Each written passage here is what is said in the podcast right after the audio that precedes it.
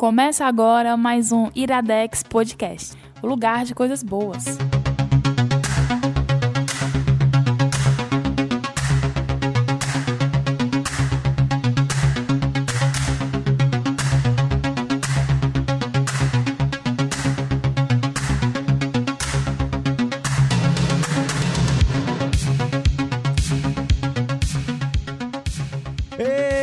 Começando mais um Iradex Podcast.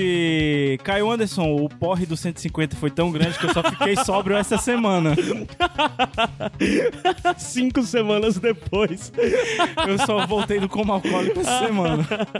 É porque o contrato do Gabriel tá caro. Agora ele só volta de 5 em 5, só as edições especiais. Só os especiais, é verdade. Opa, Gabs Franks, tudo bem com você? Tudo bem. E assim, eu, eu na verdade eu não apareci antes porque eu estava com vergonha ainda. Mas tu tem ideia, tu, tu acompanhou o feedback desse programa? Eu acompanhei, mas ainda não consegui escutar, É? cara. Não tive não- coragem ainda. Mas não é sério, coragem. ele foi, eu acho que fácil do. Desde que a gente voltou aí. Ou seja, de 55 a 4 edições a mais comentada. Cara, é, é uma As felicidade. pessoas realmente gostaram. É uma viu? felicidade e ao mesmo tempo uma tristeza. Mas o programa ficou muito bom, cara, de verdade. É, eu acredito. De eu não escutei, não. Eu acredito, nem lembro. Também não lembro, não. Mas, Caio Anderson, eu não podia deixar de, de participar desse programa, que inclusive foi uma ideia sua. Sim, mas tu sabe pauta. que foi uma ideia minha meio de que. É do Gabriel esse programa, porque eu pessoalmente aqui hoje, né? E assim, eu não podia também deixar de participar na estreia de uma pessoa que a gente tá apostando muito. assim. Tu Indicação. acha que tem futuro aqui? Indicação da nossa chefe, Lívia É? Lopes. E É. ela disse que ele tem futuro. É, é porque semana passada a gente teve um problema, não sei se você acompanhou, a gente teve um problema, convidou Marina. Marina não pôde vir gravar. Aí ela mandou o marido dela. Verdade. Aí hoje a gente tinha chamado, teve essa pauta, que era muita cara da Lívia, essa pauta de hoje. Aí a gente chamou ela, ela não pôde vir gravar. Aí ela mandou quem? Ela mandou o marido dela, que é alguém que tá estreando aqui no, no Iradex Podcast. Vamos ver, né, se vai, se vai dar se certo. tem futuro, se, tem volta. futuro. Rafael PH Santos. E a honra? A honra, a honra é nossa. A honra. Gabriel, que saudade, Gabriel. Cara, saudade. Gabriel, Nem parece que- que a gente se viu. Ontem não, mas foi antes de ontem, foi domingo. É, vocês verdade, viram. hoje tá, é- tá é difícil, verdade, né? Essa verdade. vida de bebum tá difícil, Tá, né? tá complicado. Eu, gente, Só eu- bebo latinha. Eu, eu, eu... Vocês vocês sabem o que é o catalisador, né? O- Você sabe quê? o que é o catalisador, assim, pro remédio, pro princípio Sim, ativo, sim, sim, esse sim. negócio todo e tudo, né? Eu era o catalisador das putarias de vocês, era porque... que diabo é isso, hein? Por quê? Eu saio e pronto. Aí na hora que aparece um passa a beber, esse aqui, meu amigo. o Caio não tem uma festa da cidade É, é, então- é isso, o, o PH tava aí, o PH controlava, né? É, Ele verdade. saiu, todo mundo se perdeu, é isso. É, mas o PH o Santos. pai sai, aí as crianças ficam assim, né? O gerente, o gerente endoidou. O gerente doidou, não. Os funcionários doidaram. O gerente saiu, os O gerente deixou a porra toda. Mas, Caio Anderson, por que que estamos reunidos hoje aqui? Então, há muito Diga a tempo... sua ideia. Há muito tempo você tava maluco. Primeiro, tu começou a ficar o maluco do Villeneuve aí. É. Denis Villeneuve no céu, Verdade. blá, blá, blá. Porque tu é piloto, louco. grande piloto, grande. Fa- Uma família de pilotos. Filho e pai. Filho e pai. Filho e pai. Porque você, maluco pelo A Chegada, aí depois, ai, vai dirigir Blade Runner, você maluco pro Blade Runner, E viu o o filme, Duna, hein? O Duna, hein? E o Duna agora. adorou o filme loucamente. Já dá até pra falar mais na frente sobre essa coisa de Blade Runner e Duna, porque já tem a coisa ancestral, né, da relação aí. Mas de toda forma, existia essa coisa de tu, pô, eu quero falar de Blade Runner, eu, pô, se a gente fizer... Cinco motivos os cinco Villeneuve. motivos de Cinco motivos. Villeneuve. Ah, é? Ah, então vou ter que mudar a pauta aqui. Diz quais são os pontos Eu não que eu tinha... preparado pra isso. É. Mas cinco Mas dá motivos pra fazer Blade. Runner. Sicário, prisioneiro. Cinco motivos Blade Runner, é isso. Cinco motivos. Como é, o que é os cinco motivos, Gabriel? Cara, a gente, desde a, da, da- do Iradex 50... Na década de 70, por aí. 50? Não, Iradex 50 que a gente começou a fazer a ideia de programas especiais. Não, né? na verdade foi tipo 80, Não, mas não. vai. No 50 foi o do Sonic Foi Highways. verdade, verdade. Tá certo. Então a gente Não, criou é essa... eu não tenho mais obrigação de saber nada daqui. A gente começou a fazer esses programas especiais. E aí deu na telha de quando o programa é 5, a gente fazer cinco motivos pra você gostar de alguma coisa. Certo. E eu acho que o, o Blade Runner é um negócio que é, que é, assim, muito passível disso, porque são os extremos, né? Ou você ama Blade Runner ou você odeia. Tem gente que Uhum. não consegue nem terminar de assistir o filme. Uhum. Então eu acho assim que, como diria Aristóteles, a gente tem que procurar o meio termo. Sim. Então o nosso objetivo hoje aqui é fazer você pelo menos gostar. A gente vai dar cinco motivos que eu acho que são mais do que suficientes pra você, no mínimo, gostar. Ou dar uma nova Ou chance. você entender, pelo menos, porque as pessoas gostam e tudo. Isso, exatamente. Essas coisas todas. Pra você... Mas, só lembrando, os cinco motivos que a gente gravou até hoje. Esse é o quinto. É, o quinto. A gente gravou primeiro Will Eisner, Will Eisner. depois Donald Glover. Moço, tá sem música. Tá sem música? Vai Tá passar já pra passando, próxima. tá é porque passando. tá baixa. A- o depois foi o Jonathan Safran Foer. E depois, a última, o incidental e louco de todos, o Downtown Web, né? Cara, é, esse, esse tinha sido um dos meus programas preferidos até começar a beber. Mas, enfim, Quem vê, né? Bebeu uma vez. mas enfim, Caio antes tem. é, eu tinha me esquecido, mas tem recado? Recado de sempre, né? Se você acredita, apoia, quer continuar suportando nossa Iradex, Eu, eu tudo queria, que a gente faz. depois do seu recado, eu queria dar um recado aqui. Tá bom.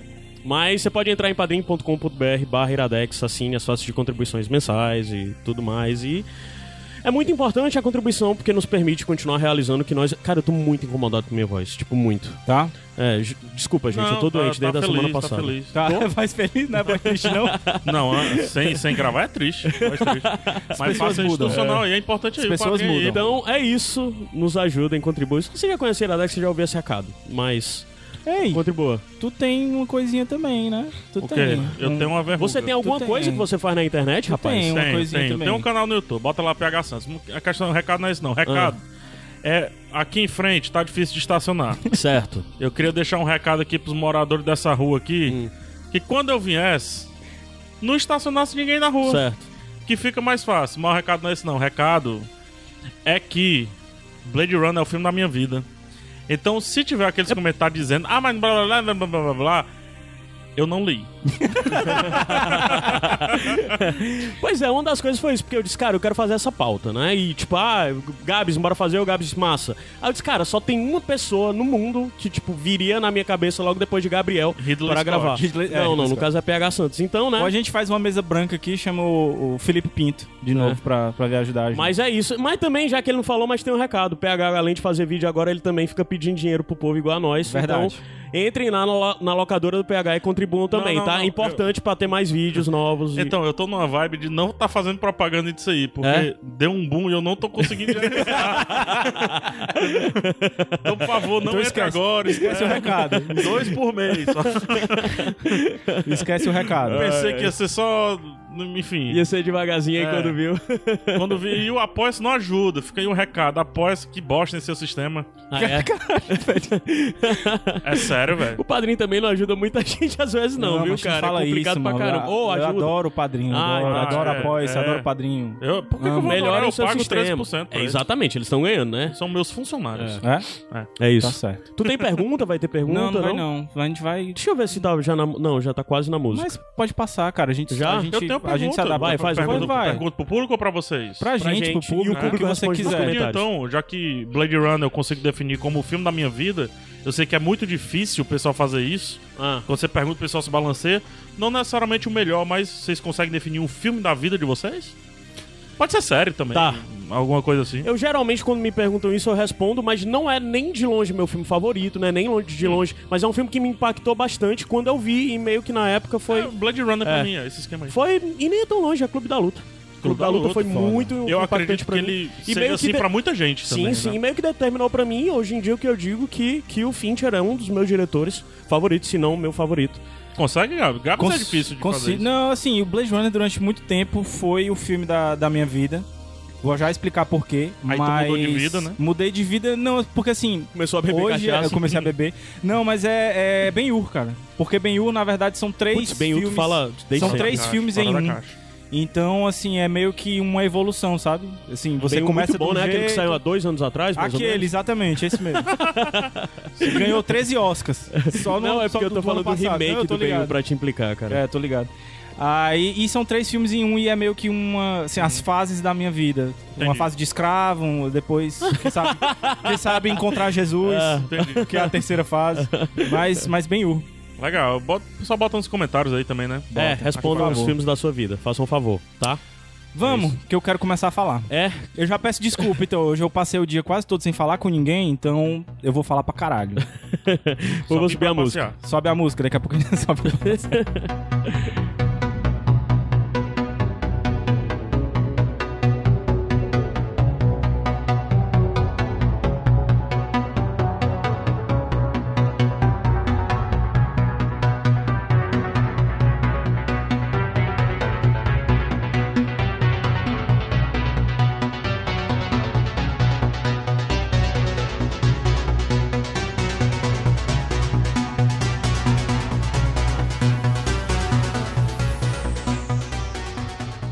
Voltei já. Iradex Podcast, cinco motivos Blade Runner de volta. É, tu, tu volta, não avisa, é massa isso. E é o seguinte, meu povo, seguindo aí a, a pauta que a gente fez, o primeiro motivo que talvez fosse um motivo suficiente até pra você conhecer Blade Runner é que ele na verdade é uma adaptação, se é que você não sabia, de um livro.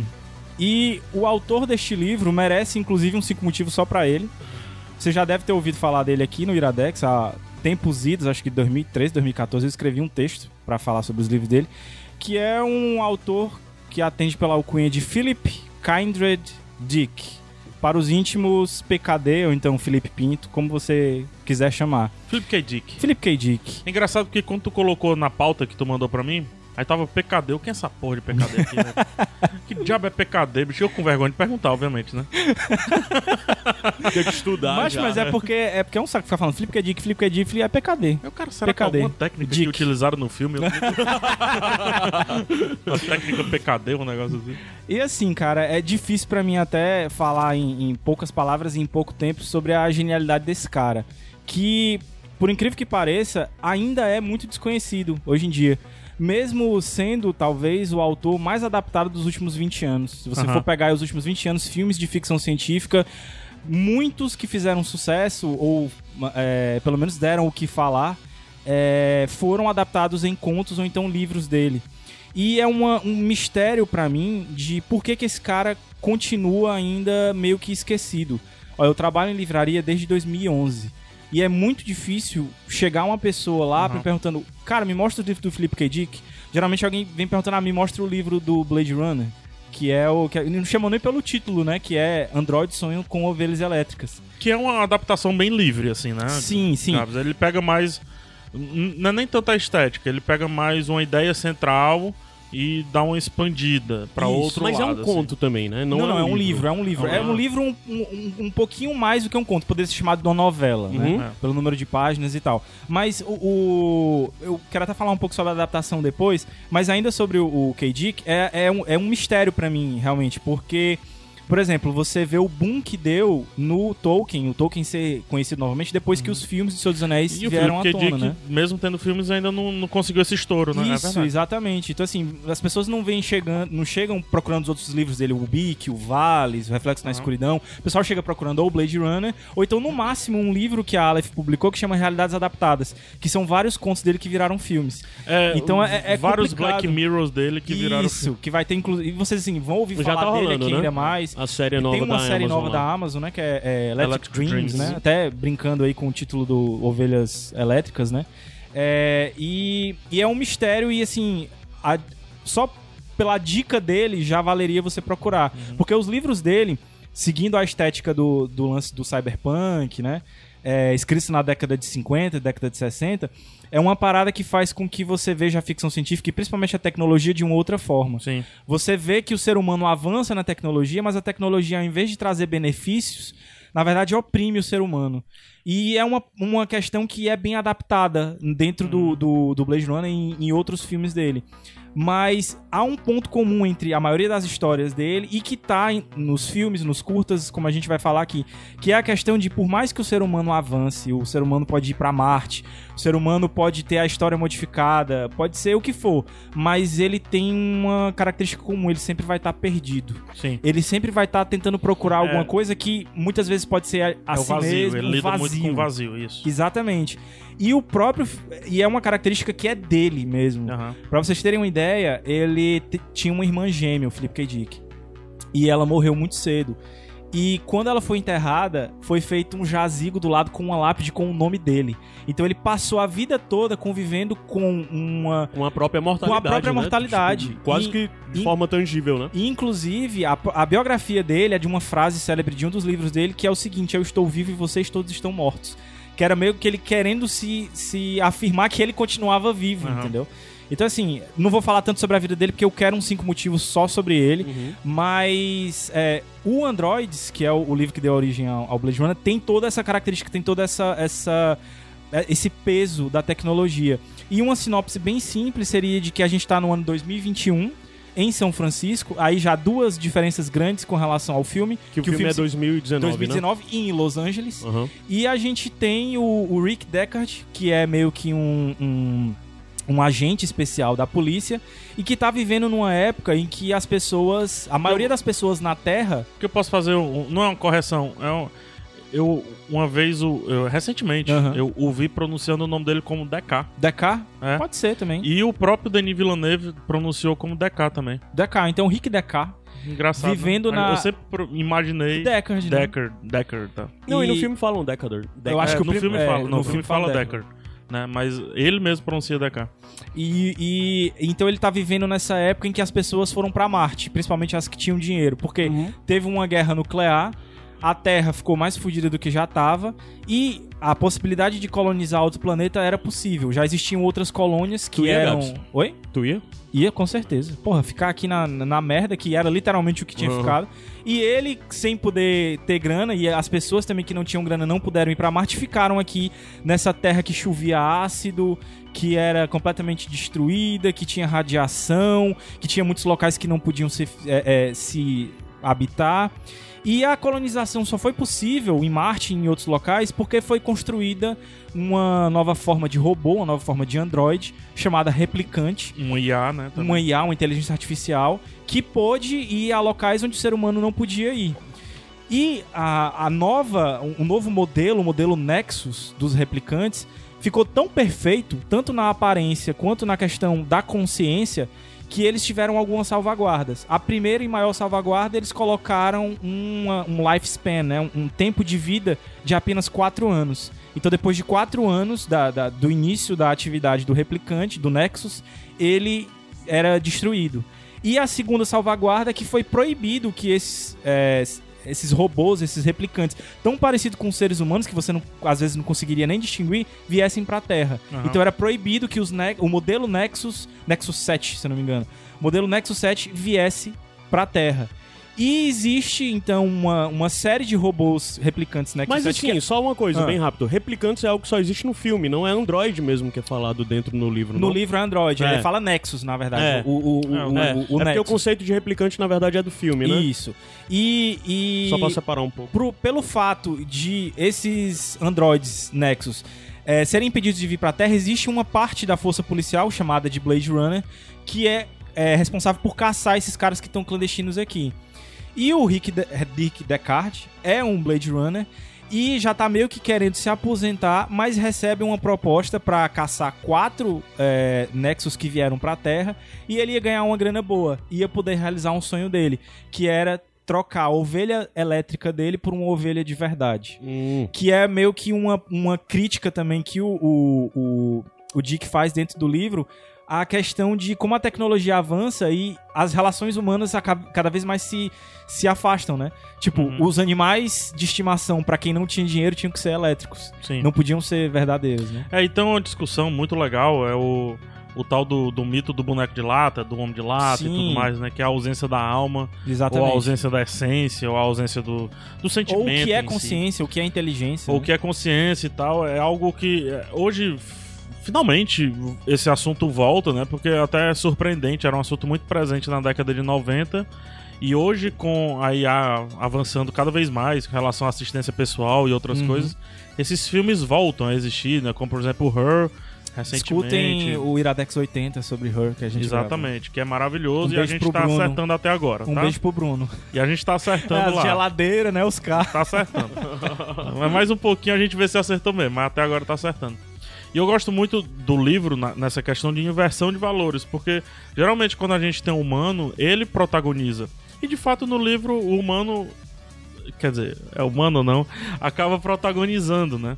Mas ele inverte e passa os maiores problemas e os maiores conflitos não pro humano em si, mas pra máquina. Sim, pra máquina É. que ele, pras máquinas que ele, com que ele tem é, contato. pra né? IA, pra máquina e tudo mais. Que é até um dilema muito legal que o filme levanta. É, inteligência artificial é inteligente? Que o filme não, o que, que, o é, livro, o que né? é consciência, né? É, por que, que se utiliza o nome inteligência, inteligência artificial se de fato as pessoas só olham pro artificial? Aham. Entendeu? Então essa- Ignoram o começo que já tá falando inteligência. Exato, por isso que é legal o lance da. da eu, eu sempre chamo de cabra. por isso que é legal o lance da ovelha e tudo mais. Que é essa discussão que ele tem sobre não o vazio daquele que teoricamente não deveria ter vazio, que somos nós. Afinal, poxa, todos os nossos vazios em relação a corpo, seja o que for, são preenchidos por, entre aspas, e teoricamente, por alma, Uhum. por essência. Aham. E o vazio da inteligência artificial é preenchido pelo quê? Será que eles sonham? Será que eles sonham? Porque a gente tem a certeza que o pior humano e o melhor humano sonha. O humano que tem até limites, é, por falta de, outra- de outra maneira de falar, que tem alguma deficiência mental, ele também tem Sim. as sinapses ocorrendo. E são elétricas. Animais também, né? Animais, por aí Também vai. sonham, né? Então as sinapses estão acontecendo. E aí a pergunta de novo é: e os, e os entre aspas, replicantes, Nexus, Androids, Androids. etc. O que é que tá acontecendo quando eles não estão fazendo nada? O E- que é que tá acontecendo com o R2D2 quando o Luke tá lá na, na, na abaixo da égua? Ainda mais que a Tá gente não fazendo o consegue- grande plano que moveu toda a nova saga. Ah, R2D2. e, e ainda mais que a gente não consegue entender o que o R2 tá falando, né? O C3 a gente Sim. até consegue entender. E assim, o livro, pessoal, é espetacular. Desculpa. Tá desculpado. Pipoca. É a pipoca, né? Você quer, você quer o néctar? Não, não, obrigado. Mas ele tem diferenças, claro, com relação ao filme. E talvez, pelo fato de muitas pessoas irem pro filme sem ter conhecido o livro, eles às vezes sentem um impacto, vão querendo, vão achando uma coisa e, e- e encontram outra. É, um, Ah. é um detalhezinho que eu quero tocar quando a gente for começar a falar sobre o filme. Aham. Mas. Deixa eu só li- falar uma coisa sobre Ah. o Philip K. Dick também, aproveitar Aham. que você vai beber sua, sua water, seu water. É, Nossa. É, a gente banaliza muito a palavra gênio, né? Tá muito Aham. banalizado, gênio, genial e tudo mais.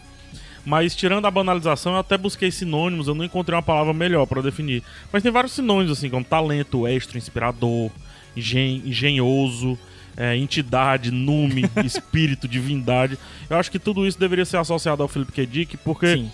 Hoje a gente baba muito, o, por exemplo, o Charlie Brooker aí, criador do Black Mirror, que, que é, que também merece um pouco da alcunha de gênio, porque, cara, olha quantos episódios e olha quantas ideias. E olha Uhum, quantas né? pessoas ele consegue trazer pra ficção científica de um jeito simples. E é entendeu? isso que eu ia falar.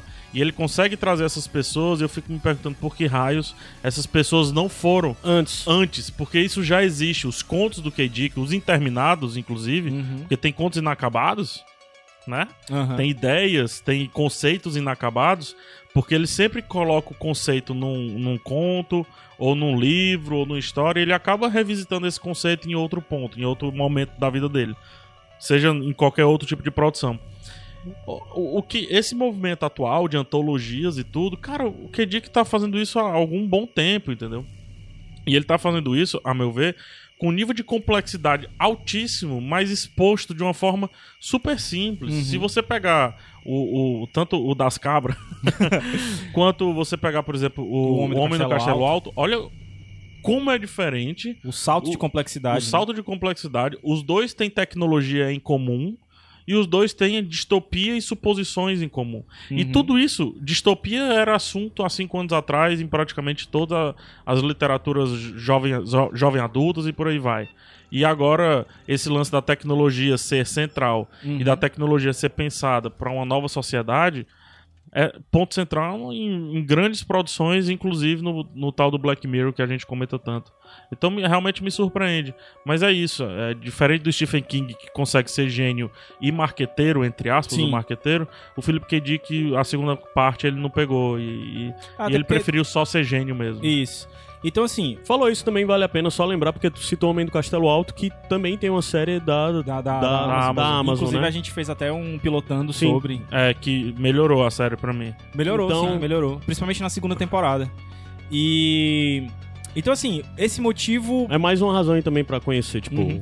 né? Esse motivo, como eu falei, por si só, já valeria pra você dar uma chance. Nem que seja só pro livro, É, entendeu? eu acho. Mas, é, na, a- a- a- na verdade, o que fica pra esse programa todo é conheça Philip K. Dick, seja por qualquer modo que for, entendeu? Ou pelos livros ou pelas obras, pelos né? livros, o que for, agora por essa série nova, conheça Philip K. Dick.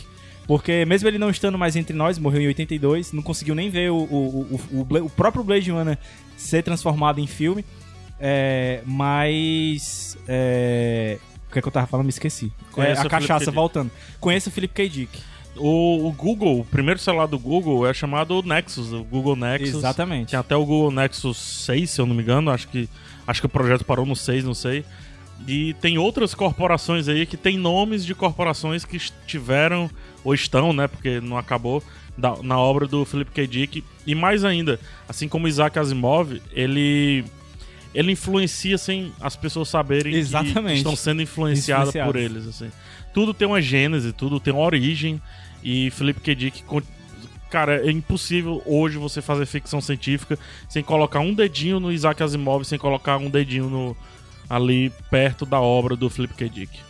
Pois é isso. Vamos subir a música e daqui a pouco a gente volta com o nosso segundo motivo. Pode subir? Pode, se quiser passar logo pra, Hã? pra outra. Tá, tá, tua voz tá, vai aparecer, né? Ah, eu vai. não vou tirar, não. Isso. Passa pra outra porque ela tem um trechinho do, do filme. Uhum.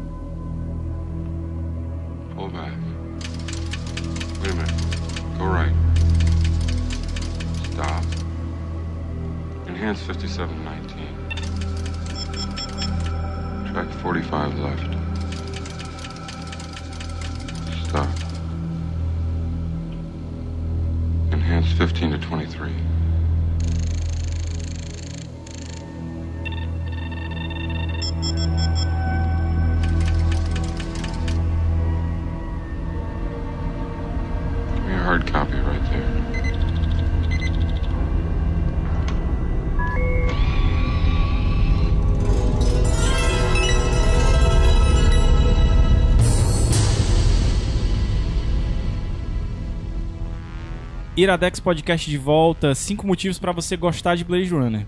Então, assim, a gente falou no, no, no primeiro motivo Philip K. Dick, um motivo mais do que suficiente, e agora a gente vai meio que pro, pra outro óbvio, né? Que é conhecer o, a adaptação cinematográfica de Android Sonho com Ovelhas Elétricas, que recebeu o nome de Blade Runner, de 1982. Mas na pauta eu coloquei O Ridley o nome Scott. de uma pessoa, né? Ridley Scott. Você me enganou. Te enganei? É, eu eu, eu vim preparado para o Ridley Scott. Então vai ser isso. Mas isso é isso. Não, É? mas é isso mesmo. Tá. Mas é isso mesmo.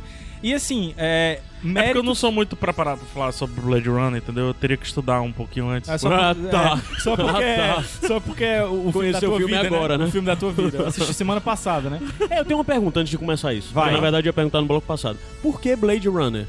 É, porque ele pega o conceito do Blade Runner em si. Não, Ele- não, eu quero saber o- Tá. qual a origem, por que o nome é Blade, Blade não, Runner? foi o nome que ele escolheu. O, Cara- o nome dentro do livro, Blade Hã? Runner. Só Porra, isso. eu sou doido pra saber isso, cara. Não tem, não, Não tem, tem, não não? tem, não, não tem, con- não tem Porque conceito. Eu, pelo Blade menos, Runner nunca eu tento descobri. entender a lógica e encaixar em algum canto eu não encaixo. Não Eu, tem nunca- eu, conceito. pelo menos, nunca descobri isso. Hum. É, Por eu, quê? eu, pelo menos não sei conceito. Também não. Se você souber, por favor, me diga que vai Nos diga. engrandecer. Sim. É, é um nome é institucional. Que, é um nome, que é um nome foda. Por que não, polícia? É um Muito nome forte, foda. cara. Por que polícia? Mas polícia deve ter uma É origem tipo- que é significa tipo- alguma coisa. Blade Runner, lâmina, É o Bop, corredor, é o Bop, sei lá. é o Bop da polícia. Pra Ah, pegar- a lâmina é o facão que passa. passa Corta na cabeça dos... corta na cabeça do É o olho, galera. né? Ele, ele pega o olho. É o olho, Ele é. pega o olho. Exato. Não, mas tô dizendo, a. Blade é o. A lâmina é é a lâmina que passa arrancando todo mundo aí. Mas Ridley Scott, PH Santos. É. Ridley- Méritos pra esse rapaz. mé- méritos com relação a Blade Runner, porque assim, é, é um- é um livro difícil de adaptar, assim como Muito a maioria difícil. dos livros do, do Philip K. Dick. Talvez isso. Por isso, muita gente aposta em fazer séries em vez de livros e tal. Em vez de filmes. E- é, em vez de filmes. E ele pega apenas dois, três conceitos ali do, do livro e leva pro cinema, né? O Ridley Scott, falando dele em si, ele é o cara que ele consegue ir de 8 a 80 de uma maneira absurda, assim. E, e, de certa forma, acaba sendo uma cabeça de um criativo. Criativo. Ele tem obras de, ar- obras de arte, Obra como de tem arte, porcarias é. gigantes, né? Ah, assim como sei lá o pintor ele não consegue entregar todos os quadros um- uma Mona Lisa e por aí vai mas quando é bom ele é muito bom O Blade Runner, ele não foi bom quando foi lançado, né? Uhum. E o primeiro filme do Blade Runner realmente até me incomoda, assim. é, Foi o primeiro contato que eu tive, mas na época que eu tive contato, eu não entendi absolutamente nada de Blade Runner porque eu tinha apenas 13, 14 anos de idade por aí. É, e depois foram saindo outras versões, inclusive a, a- duas versões Cut, dele, né? a Director's Cut e a Final Cut. Parece que ao todo são sete ou oito versões diferentes do filme. é Originais, originais, originais são quatro, né? Uhum. A, a do filme, que é com a narração Aham. bizarra, que é do produtor, a versão de produtores. O diretor saiu total no final da montagem, o Ridley Scott saiu. Depois tem a versão que foi encontrada por uma Aí o funcionária. Harrison Ford teve que voltar pra fazer todas os as Isso na primeiríssima. né? é. Aí a- uma funcionária encontrou uma versão antiga e tudo mais e publicaram sem permissão do, do Ridley Scott. Era uma versão, entre aspas, inacabada, mas é sem a narração e com algumas mudanças. Então já é uma das versões finais. Depois teve a Director's Cut, que é a versão dele que eu acho bacana, mas comparando com o anterior, eu prefiro o anterior. E finalmente em 2007, se eu não me engano, saiu, acho que é 2007, saiu 2007. a Final, é 2007, né? Saiu a Final Cut. Eu eu eu sou putinho, né? Eu, eu acho que, que isso dá alma ao filme. É muito difícil você entregar alma ao filme com histórias e o Blade Runner teve essa maravilha de ter esse Foi tipo a única versão que eu vi, foi essa de 2007, a Final Cut. É, eu acho uma versão boa pra todo mundo assistir hoje, É, assim, e ela- porque ela é. mistura tanto o, o- a versão que foi encontrada, que era teoricamente aqui o, o, o Ridley Scott idealizava, como é uma versão que ele, teoricamente, o Ridley Scott queria, já pegando um Ridley Scott um pouco mais maduro com relação ao cinema, né? Agora Então- é meio assustador, porque a primeira vez que eu vi, eu tava. Eu vi o filme, ok, eu já sabia que tinha várias ações. É qual eu tenho que ver? Todo mundo falou, Final Cut, ok.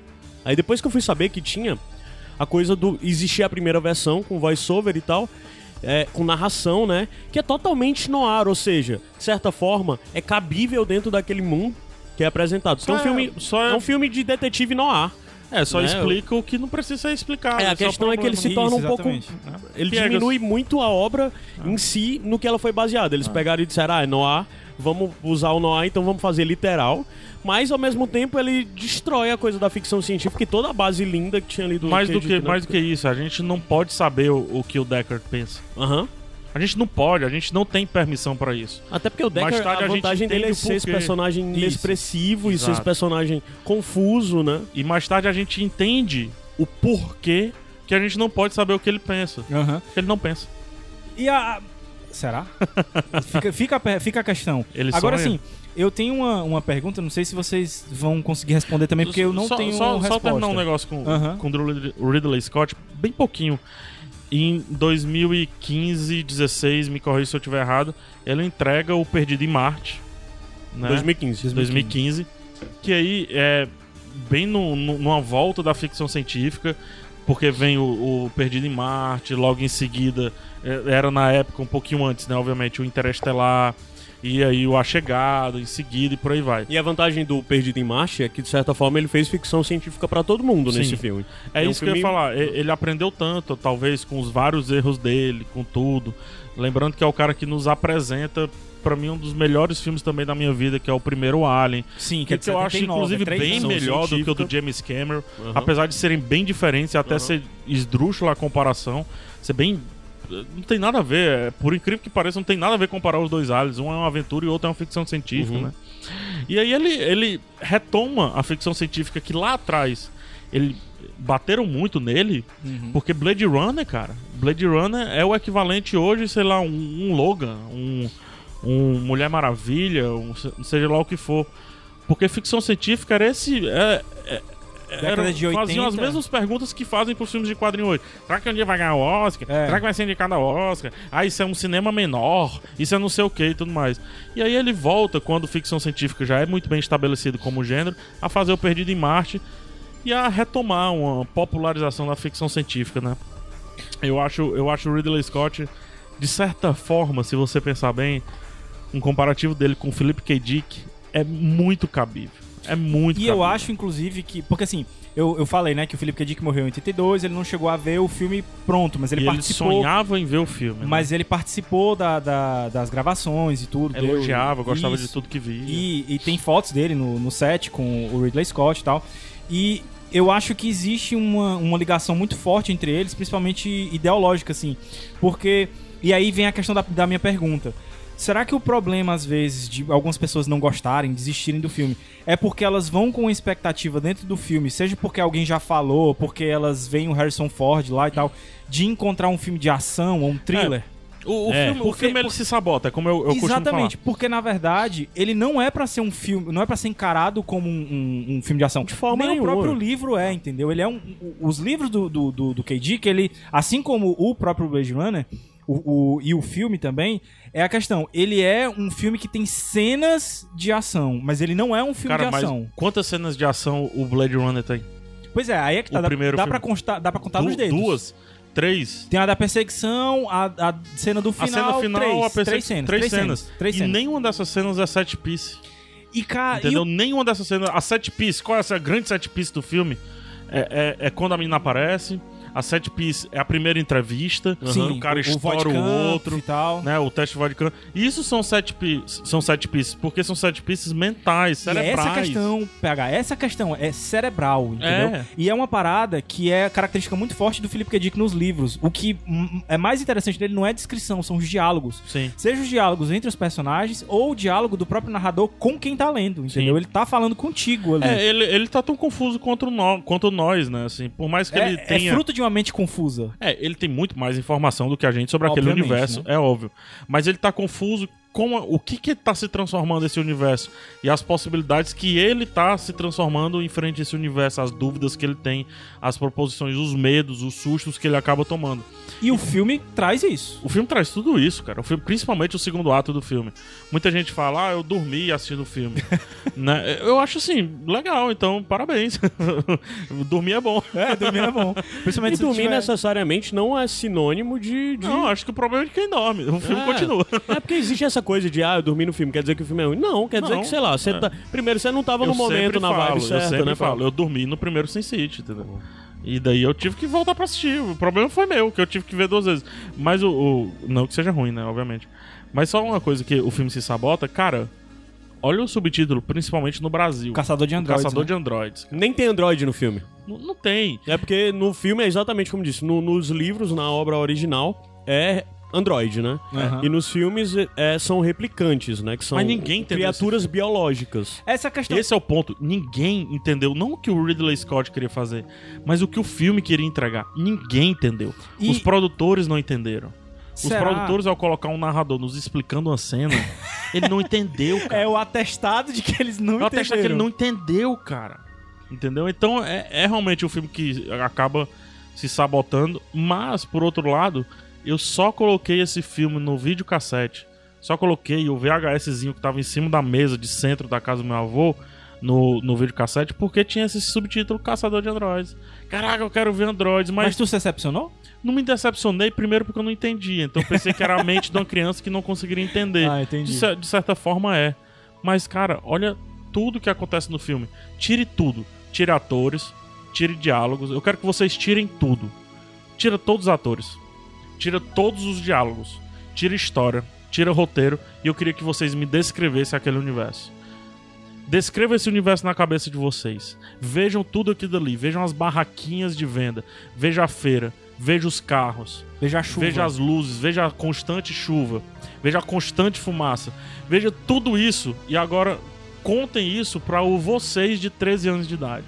E vejam tudo isso também tendo consciência que tudo isso que você tá vendo, você pode pensar, eu já vi isso em outros cantos, mas na época, Não- não, é. não tinha. No máximo, Tudo isso foram eles que fizeram, né? assim, obviamente uma pouquinho de referência a gente tem que dar ao Metrópolis do Fritz Sim, sim, Lang sim, e a tal. questão sim. dos filmes no ar e O tudo, lance né? do noir, do expressionismo alemão, misturado com estética de neon, que tinha sido vencida já. É uma estética neon que já estava em decadência. E é legal porque ele pega uma estética que está em decadência e cria um futuro com essa estética. Uhum. E ele estava prevendo, prevendo entre aspas, né? Mas divulgando que o futuro é vintage. Sim. Né? Na, na época ele já conversava sobre o futuro Como é ser que, é, que o pessoal fala? Retrofuturismo. né? Retrofuturismo. Poxa, o pessoal É, tá agora é a moda que- aquele relógio Cássio. E agora é a moda que rola, né? Todo Sim. mundo aí na, esque- na estética synthwave e música, de música e tudo que é produzido. é- Tu descreveria então pegar como um filme de arte? Cara, eu não gosto dessa expressão. Expressão eu acho que essa de arte. expressão nunca cabe a nenhum filme. O filme. Sabe qual é um filme de arte? É o filme do Van Gogh. É um filme de arte. Cara, ele é, é pra mim, Se Ele- fosse descrever ele como um coisa. exagero visual. É, é assim que eu, que eu- O pessoal fala de neo-noir e tal, mas eu acho que o neo-noir ainda não o define. Ele é quem define o neo-noir. Entendeu? Muita gente define ele como algo que na verdade é ele que define. Pra mim também não faz sentido. O neo-noir que é Blade Runner. Ele é um exagero visual. Ele é um exagero em tudo, sabe? Ele é, é- é isso daqui que eu tô escutando agora, que muita Que gente daqui tá a pouco vai, daqui a vai pouco vai voltar. supir. Esse final, cara. Ele poderia simplesmente ter colocado um diálogo. Eu tô falando das versões posteriores. Uhum. Ele poderia simplesmente ter colocado um diálogo. Mas não, ele faz direção de arte, set, o universo criado, contar uma história. O Tears in the Rain é contado não só pelo diálogo que eles têm, não só pela, pela resolução do filme em si. O Tears in the Rain, o que tá acontecendo no mundo, reflete na narrativa do filme, cara. Quantos filmes fazem isso? Quantas obras fazem isso? E pra uma criança de 13 anos, por que, é que eu fico falando desse lance da criança de 13 Porque anos? foi o teu primeiro Porque contato. foi o meu primeiro contato. Pra uma criança de 13 anos, é uma chuva, desculpa a expressão. Foda pra caralho, de massa. Que o vilão e o herói estão frente a frente. E massa, ele vai ser vencido dentro dessa chuva que eu consigo perceber. Quantos filmes o pessoal diz que tá chovendo e você não vê a água? Quantos? Aham. E, de- e demora mais uns 13 anos pra gente entender esse diálogo que a gente tá escutando. Sobe um pouquinho a música, Caio. Vou chorar aqui. in time. Muito foda, disse que tudo isso foi, foi um diálogo adaptado, pro, foi É. meio de improviso adaptado, cara. In Rain.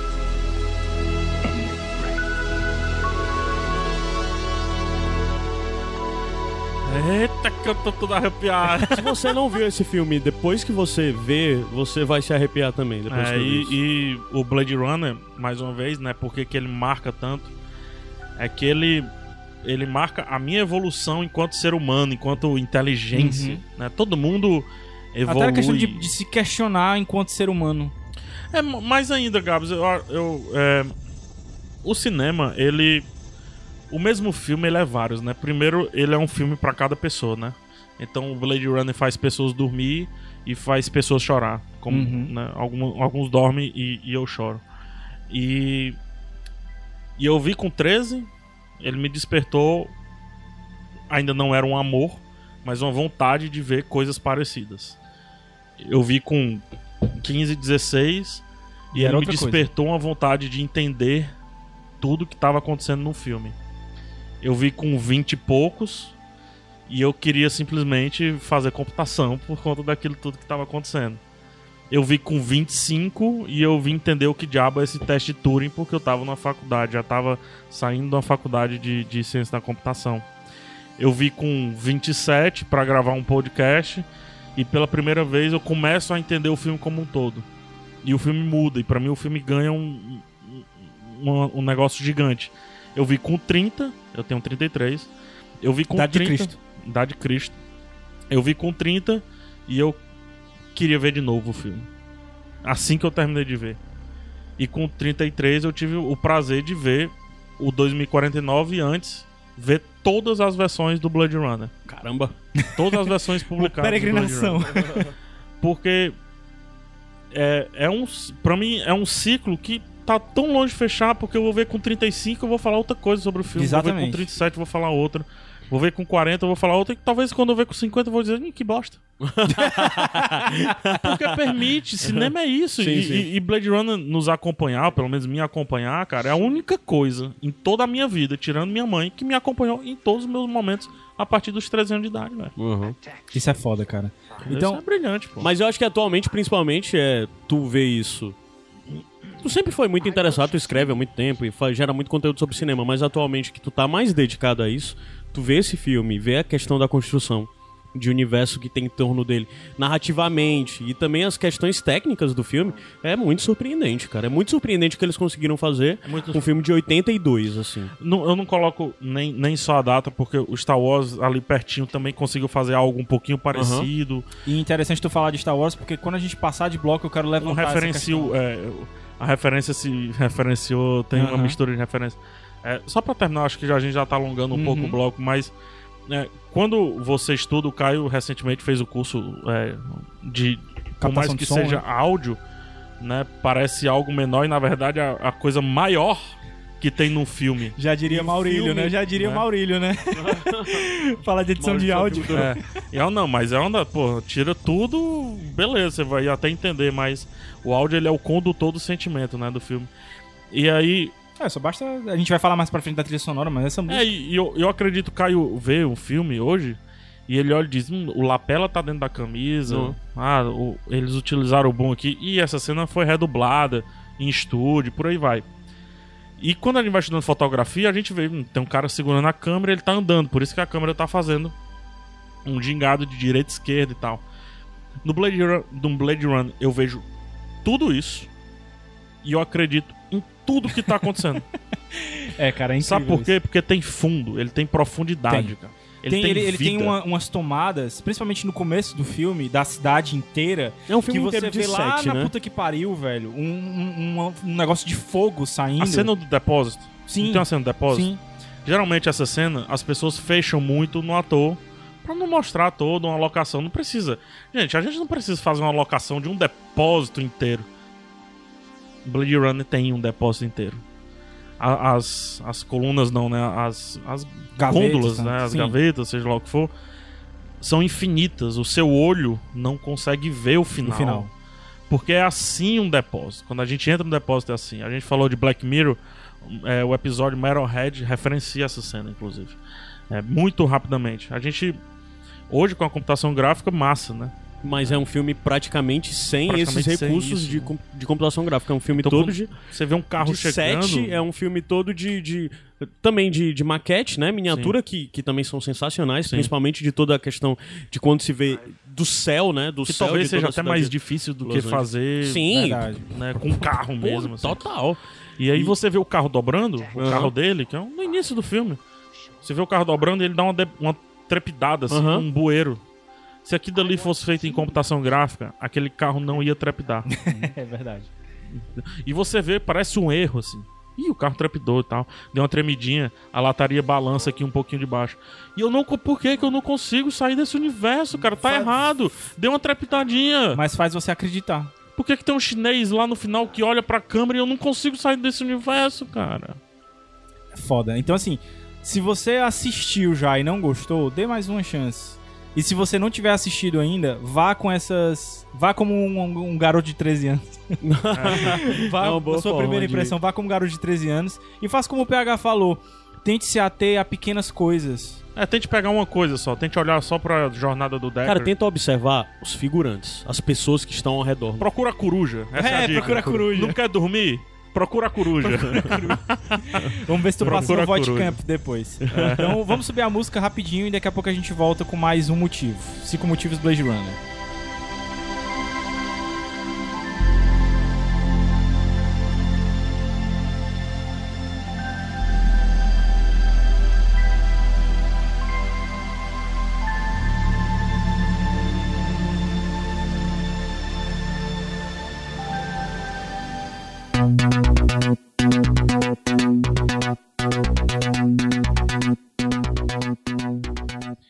Iradex Podcast de volta, cinco motivos pra gostar de Blade Runner. Então a gente falou primeiro do Philip K. Dick, depois do Ridley Scott, Junto com o E- próprio Blade. exatamente. E agora, mais recentemente, a gente ficou sabendo que ia ter uma, uma. Ninguém sabia se era uma continuação, se era um reboot, o que é que ia ser. Mas um filme chamado Blade Runner 2049.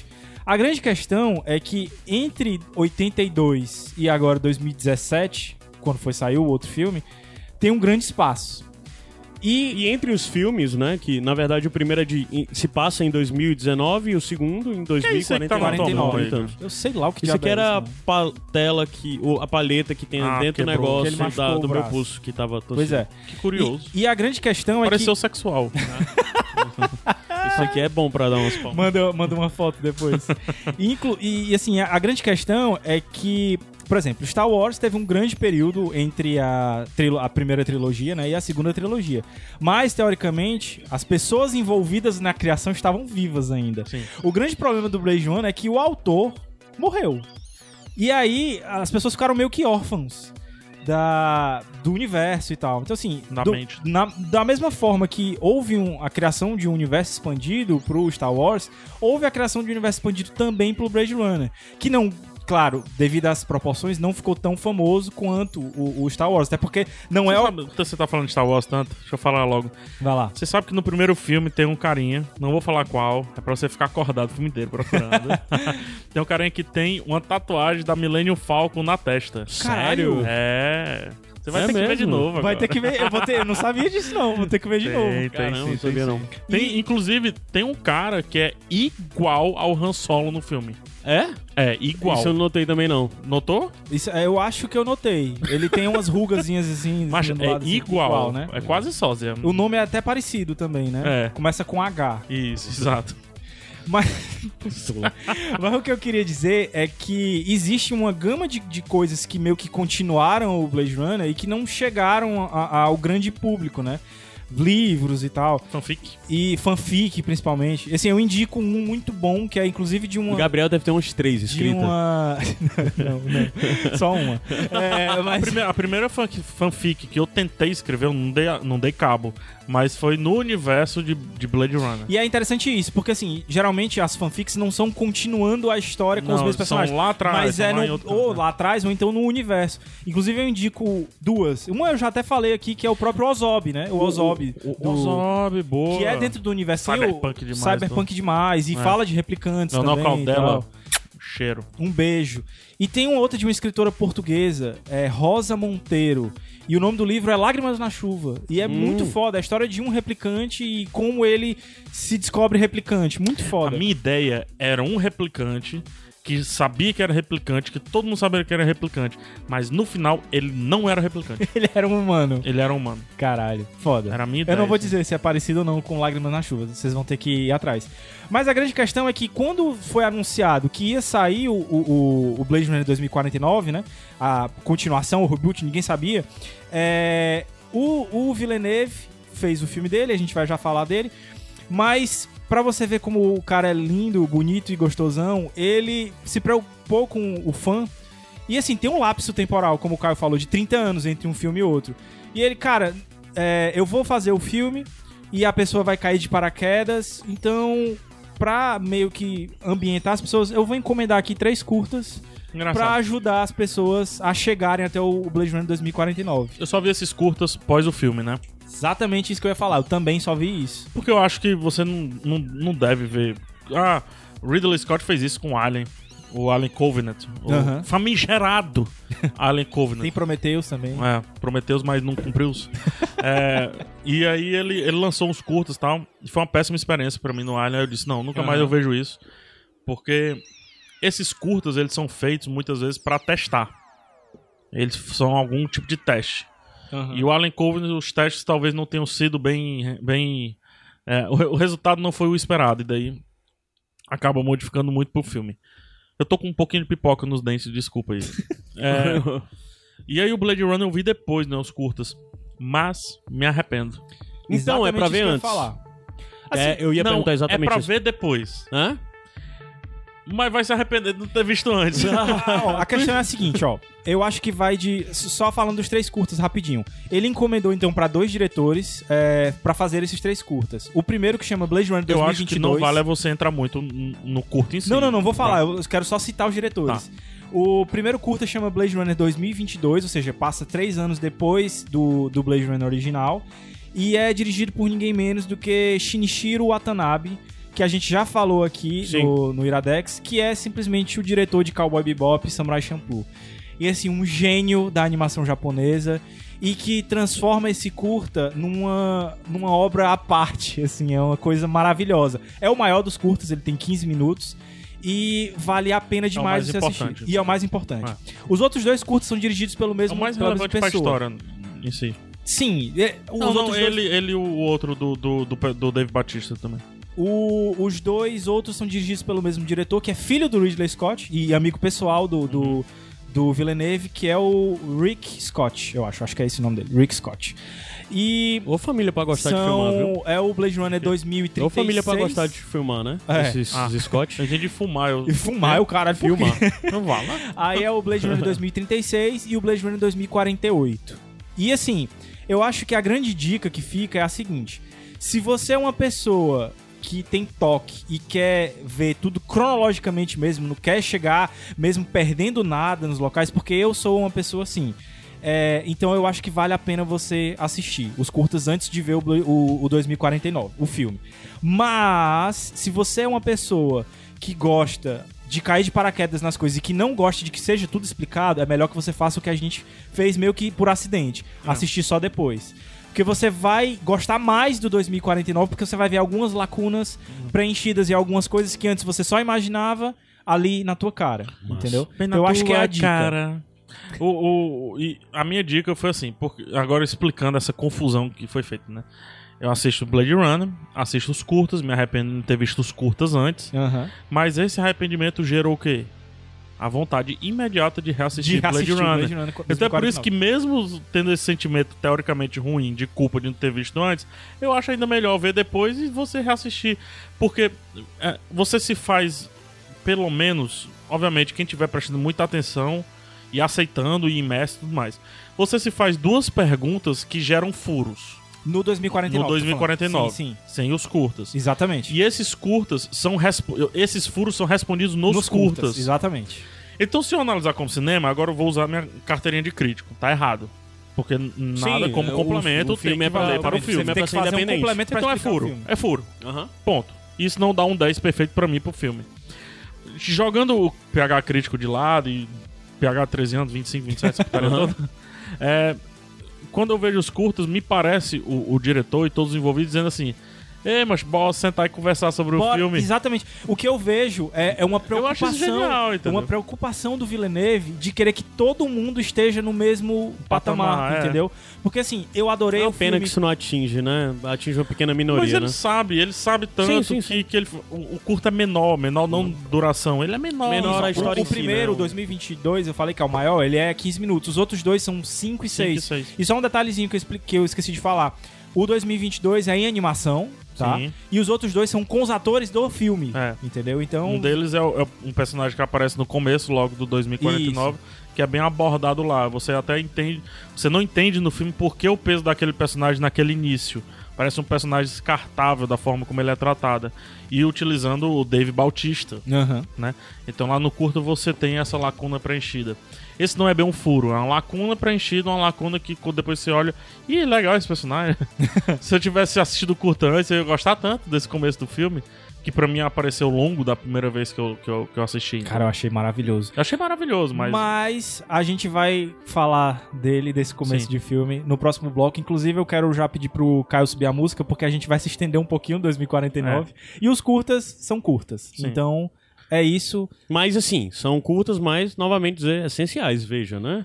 Sim. Eu não vi. Sim. Eu não vi os curtas. Se São você essenciais. ficou com alguma pulga atrás da orelha depois de ver o filme. Não, não, não, são essenciais. Eles são, São. obrigatórios. Eles, inclusive, deveriam ser distribuídos no cinema. A gente vai linkar aí, a gente vai linkar aí a, a- os curtas e é interessante porque antes dos curtas, pelo menos os vídeos oficiais, tem o Villeneuve explicando pra ti por que, Massa. que ele decidiu fazer isso. Então é isso, vamos subir a música e daqui a pouco a gente volta com talvez o motivo mais importante dessa noite.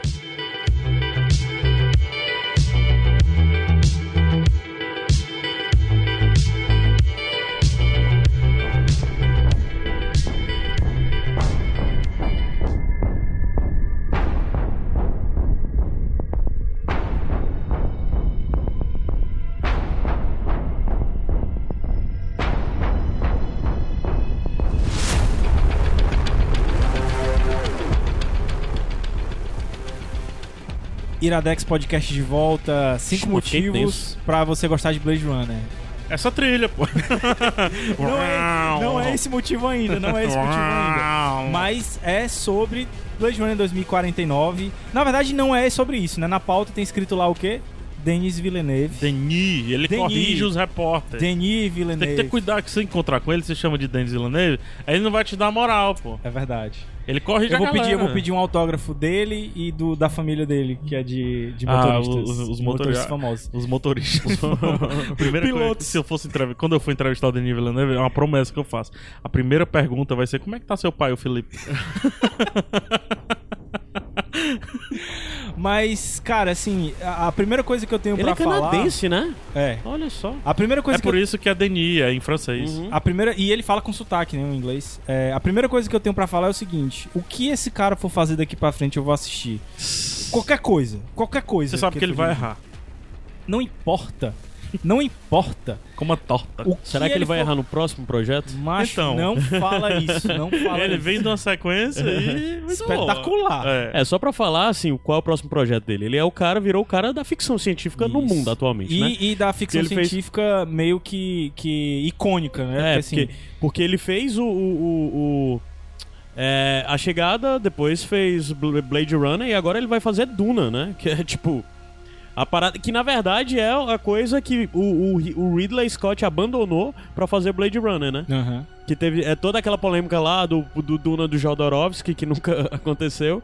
Quem assumiu foi o, o- o Ridley Scott, que abandonou depois pra entrar no, no Blade Runner.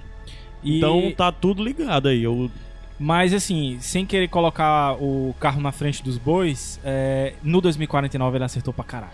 2049 ele acertou, acho que é uma grande decisão que ele deve ter tido na cabeça dele e uma dificuldade de decisão dentro da cabeça dele é o que fazer com relação ao filme antigo. Que é, assim, foi até uma coisa que o Bruno é, falou na gente conversando, Bruno Cavalcante, dizendo é, que ele acha um, o, o primeiro filme um ícone. Independente de você gostar ou não do filme, ele é um marco. Sim. E ele é uma coisa que você mexer é meio que um sacrilégio, né? Pois E, é. e houve essa preocupação do que é que o Villeneuve vai fazer com esse filme novo. Sim, eu, eu tinha essa preocupação, esse medo, eu falei várias vezes isso antes do filme. Ele tinha caminhos a seguir. O caminho que ele segue é o caminho que eu jamais seguiria e que eu acho que a maioria dos diretores seguiriam, que é expandir um universo que ninguém pediu pra ser expandido. Que era expandido Ninguém- só no universo expandido, vamos dizer assim, né? Mas assim, Na sua cabeça. cara, eu, eu, eu conheço muito fã de Blade Runner, fãs inclusive que eram adultos na época. Né? Meu próprio avô que me apresentou a parada toda e tal.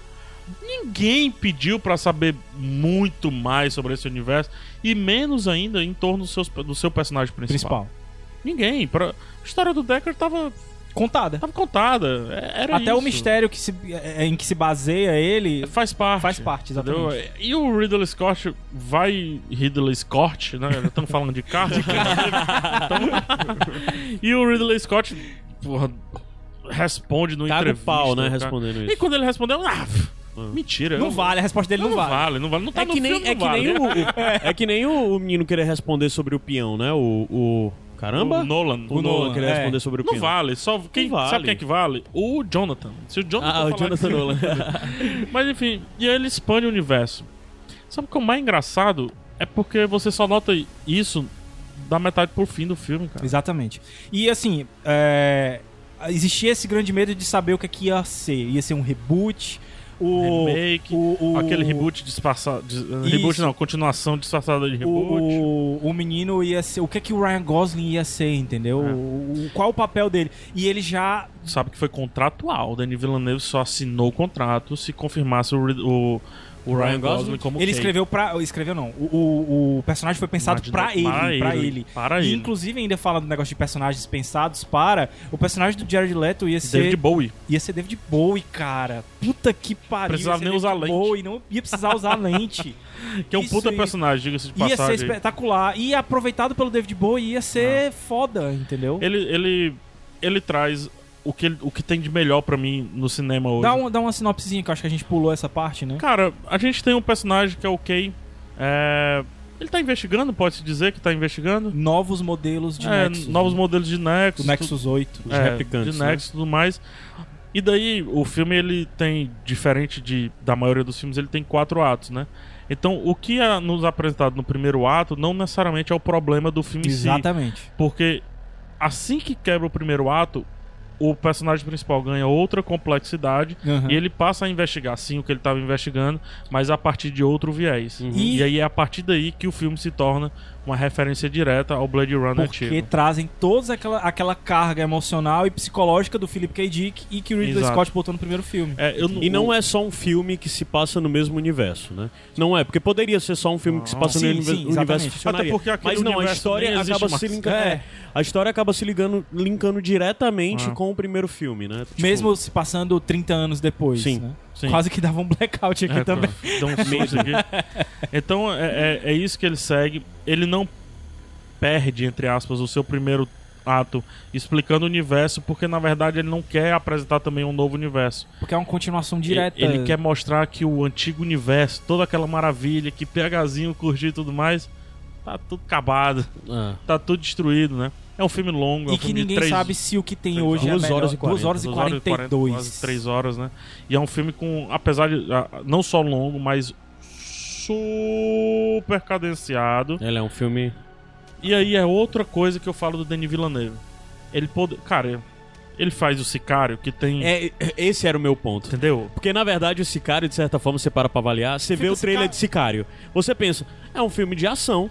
Gente morrendo, Não é. caramba. Não é, não é. O Sicário, pra quem não sabe, é um filme. tenso, e a gente já indicou aqui no Iradex, Sim, inclusive. o Sicário, pra quem não sabe, é um filme. é, a gente já falou que ele no Iradex, mas é um filme Cê- de, tão de tá problemas distante fronteiriços. ainda? Sim, estamos Tá rolando distante. Ó, saiu Duna aí, acho que merece um instante aí, viu? Com Sim. certeza. Mas é um problema de fronteiras, narcotráfico, né? Essa coisa toda que a gente já tá cansado de ver. Problema entre Corrupção e não Texas, corrupção. México, é, narcotráfico, o governo americano querendo impedir a entrada de drogas. É um filme sobre isso. Aí, do nada, ele te- se torna uma espiral de sentimentos, É, de... de- Ele se torna de tensão. introspectivo. Sim, ele é um filme totalmente... Mas não que é um filme de ação. Por sinal, tu sabe que vai sair o Sicário 2 Sim, mas tá e errado. vai ser um filme de ação, Tá com errado, certeza. tá errado, tá errado. Joga fora.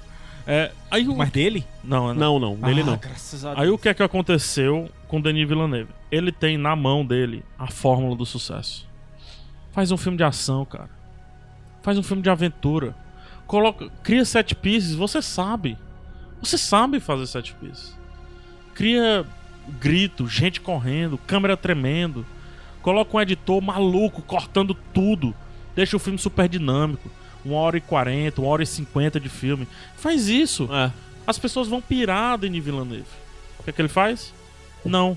Vai ser mais lento do que o primeiro. Ele é bem mais lento que o primeiro, cara. Tem noção. É. Cara, todo mundo fala que as pessoas que não gostam Sinônimo dormem Blade no Runner que é um primeiro filme filme.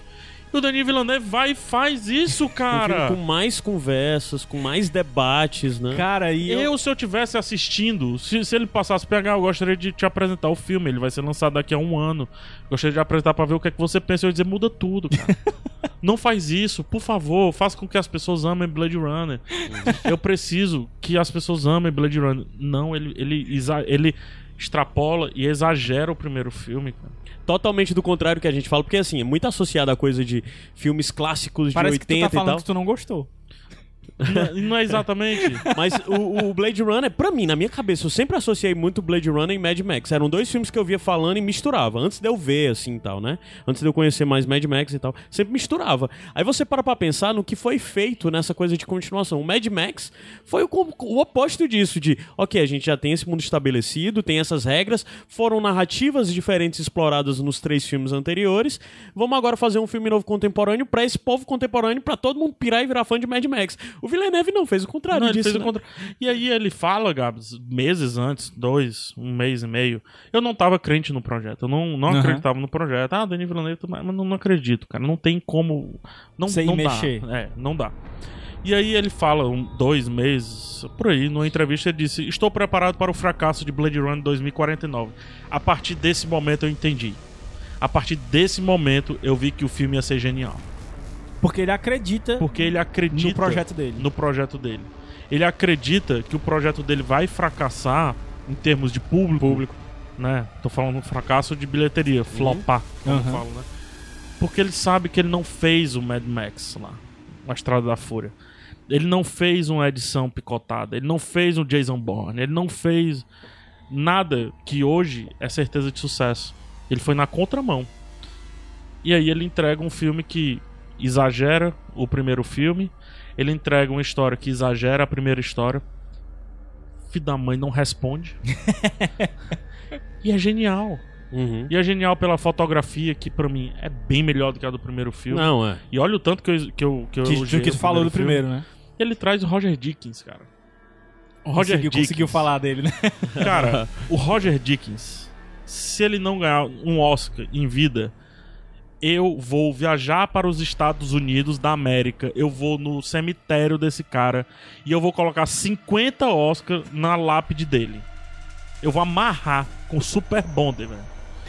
Porque eu sei que Vai Oscar... fazer uma corda de Super Bowl. aí. Vai fazer. Já é o primeiro desafio. Vou pregar de Super Bonder essa bosta, velho. Porque não é só por esse filme, cara. É o histórico dele, né? Espera de um milagre. Espera de um milagre termina. Não sei se vocês percebem. Tears in the Rain. Cara, o Sicário, o que ele faz no Sicário já é foda. Sicário. Aff. É, Filme lindo do e aí caramba. traz o editor de Sicário, né, o, o montador de Sicário, é, montador do 12 anos de escravidão, montador de um filme que eu adoro, que é um documentário é, criado inclusive pelo, pelo Ridley Scott, que é o Life na Day. Aham, Sim, sim, sim, sim, Life na Day. Então ele traz caras que tudo que eles fizeram é cadenciado, é tranquilo, é calmo. A, Uhum. trilha, a, a trilha sonora, a edição do, do, do Roger Dickens, ele tem tanta certeza da cena que vem em seguida que ele não tem nenhuma pressa com a cena que está em É, uma, questão. é uma, é uma coisa que eu percebi mesmo no filme. Você vê que tá tudo tranquilo, entendeu? Tipo assim, o cara não, não vai precisar fazer um corte brusco, porque ele sabe o que vai vir depois. Quando o Harrison Ford aparece, relembrando, ele entra lá no hotel, naquele. no, no prédio lá. Você tá envolto ao mistério. Por conta do trailer, você sabe que o Harrison Ford vai aparecer. Vai aparecer. Sim. Né? Você sabe. A cena da Ou seja, arma você e tudo sabe mais. que o Descartes vai estar no filme, né? Aham. E aí tem. Ele tá no bar e tal. O Deckard começa a vir. Mas olha o tanto que a câmera, que o plano fica num vazio. Uhum. Tem um escuro, ele tá escondido nesse escuro. E ele começa a vir lentamente com a É arma. foda, né? Pra uma Cara, decisão de sei- fotografia você duvidar, né, cara? Eu já sei o que vai acontecer e eu me perguntei no meio disso. Por que, que tá demorando tanto na arma? Por que, que ele não mostra logo? É, é- é o Decker. Mas ele demora, porque ele. Pra que pressa, cara? Vamos curtir, vamos, vamos deixar ele É sair isso, das sombras. É isso, cara. Sabe por Vamos curtir. Sabe por que, que vamos deixar ele sair das sombras? Porque olha o tanto de tempo que ele passou nas sombras. Ah. Isso é uma referência ao tanto de Sim, tempo sim. que teve depois de um Blade Runner. Exatamente. Olha o tanto de tempo que esse personagem ficou aí sozinho Sim. nessa sombra. Cara, isso é narrativa, cara. É foda. E assim, é, é uma, é uma pena que, como tu falou, né? Pela questão da, da lentidão, pela questão da, do próprio estigma que o primeiro filme já tem, é, de muita gente não ter curtido ele. Eu, inclusive, Ah, mas- a segunda vez que eu fui assistir, eu vi gente se levantando e tal. E, e talvez A seja... primeira vez tu não conseguiu olhar pros lados, né? Não, pra a saber o que tava foi- acontecendo. Foi cabine também, né? Ah, então, bom. se alguém se levantasse Ah, na foi da verdade. cabine, ia ser foda, né? Você é um pouco pedante, mas aos tolos, paciência. Cara, e foi uma coisa que eu saí dizendo da cabine, falei até pro Jurandir. É, o pessoal não vai entender. Não, vai, entender. Não vai, não vai. Vai ficar com. E, e a dica que eu dava pra todo mundo, ó. Vão sem beber refrigerante, sem beber água. Você vai querer ir no banheiro, um filme de 2 horas e 40 e pouco. Então, assim, você acaba perdendo alguma coisa. Mas vão também querendo encontrar um filme pra você se. É, para você ter imersão. É, senti. Entendeu? Pra você sentir. É. Porque ele tem tudo o que o primeiro filme tem. Eu fiz até na, na- na crítica, né? Que eu fiz quando eu voltei. Eu escrevi, inclusive, quando eu voltei. E, e tem tudo e tem muito mais. Sim. Entendeu? Então eu acho assim que é uma forma excelente é, de, pra quem, claro, tem propensão a gostar do primeiro, gostar mais do universo. Talvez não seja a melhor forma de você entrar no universo. A, a melhor forma é mesmo você seguir essa Não, sequência seguir que a gente sequência. falou. Você vê o Até primeiro. porque você vai né? ficar meio perdido. Ah. Mas. É um filme que depende, depende do Sim, anterior. sim, até Ele porque depende é- do anterior. é- E isso já mostra, de certa forma, o quão corajoso isso é. Porque isso comercialmente é, não é interessante. Você fazer um novo filme em 2017, blockbuster, com dinheiro pra caramba, e fazer ele ser dependente de um filme de 82, é novamente o que a gente falou sobre o Mad Max, que é o oposto do Mad Max, né? Porque a Estrada da Fúria é um filme que é independente dos Não que outros. seja ruim, não que seja Não, ruim. não é, não é. Mas eu, eu tô mostrando de como é corajoso também É, corajoso. você fazer um filme 30 anos depois de um filme que, comercialmente, ele é um filme cultuado e tal, mas ele é um filme comercialmente que fracassou, É. Blade Runner. Sim, sim. Aí ele pega e faz um filme em 2017 não, com não, grana. Não só comercialmente. Sim, de crítica também, na É, época, quando saiu, né? Entre aspas, Sim. qualitativamente, Sim. né? Aí- Porque os críticos só pegaram a partir das Foi, foi, versões, das outras né? versões. Aí ele é o cara faz isso em 2017 por um estúdio grande, com muita grana envolvido e totalmente uma ode àquilo que foi feito em 82, que teve todos os problemas que teve. É muito coragem, é muito coragem. coragem. É muita coisa mesmo dele dizer, como tu falou, que eu estou assumindo a falha, eu estou assumindo que vai ser um fracasso. Mas é aquela é a obra É a história que eu contar, dele, né? é aquilo que É- ele É, queria ele mostrar. poderia é ele escolher queria o filme ser bom Só naquele sensacional. ano ou o filme ser bom pro, pro resto de uma vida. Sim. E é isso que é o Blade Runner 2049. O, o, eu já espero ter 40 anos de idade pra assistir o Blade Runner 2049 diferente. Eu já espero Sim. ter 45 pra ver o 2049 de maneira diferente. Já espero ter 50 pra ver de maneira diferente. É o, é o que o Adams falou, eu nunca vou esquecer isso. Ele falou quando ele saiu do cinema, quando assistiu o Fury Road, né? O Mad Max Fury Road. Ó, eu acabei de presenciar aqui o nascimento de um clássico. E foi a mesmo, o mesmo sentimento que eu tive quando eu saí do 2049, ó. Eu presenciei aqui história. É, É. Isso aqui é, é um clássico instantâneo. E aí, rimas visuais com, com o primeiro filme, que eu acho que Denis Villeneuve ele, ele foi muito, muito carinhoso com os fãs, muito respeitoso com os fãs. E nisso eu tô falando até os fãs que viveram o Blade Runner lá, porque eu não vivi o Blade Runner lá, vivi o Blade Runner. e, na verdade, o Um Blade pouco Runner depois, viveu né? em, em mim depois, né? É, eu fui assistir, eu assisti, tava de viagem, foi em Nova York que eu tava. Eu vi num cinema maravilhoso, um IMAX gigante, cujos graves aí da trilha sonora tremiam a cadeira, é, de tão potente que o grave é. E, e eu vi uma equipe de uma- uns 10 caras, uns 10 senhores de quase seus 60 anos por ali. É, com cami eles fizeram camiseta. eles, fizeram, eles fizeram uma camiseta, tipo fã clube, tá ligado? Tipo o que fazem Panita, eles fizeram pra Blade Runner. Blade Runner. Esses caras viveram o Blade Runner. E, e eu fiquei imaginando assim, o Denis Villeneuve provavelmente viveu, ou sei lá como. E ele respeitou muito porque ele não, ele não buscou fazer outro Tears in the Rain. Ele poderia ter feito Sim. Tears in the Rain. Podia. Mas não, agora é, é- esse filme é mais frio. É neve. Entendeu? Não é chuva. A chuva ali tava limpando a alma dos dois personagens. Aham. Aqui não, a, a neve tá endurecendo os dois personagens. É uma analogia que se faz entre a neve e a tecnologia nos livros do, do Philip K. Dick, que é a questão da, da opressão. Você vê como ele se, se esconde naquele casaco do frio, entendeu? E é uma noção que se tem, tecnologia fria e Sim. tal. E, E, de certa forma, ele também amplia um pouco, porque a cena de frio realmente que tem no, no primeiro Blade Runner é muito rápida, é muito curta, né? É. Mas só que ela já tem a coisa do frio dentro daquele. Até na cena lá com, com o, o, ci- o cara que faz os olhos e tal, né?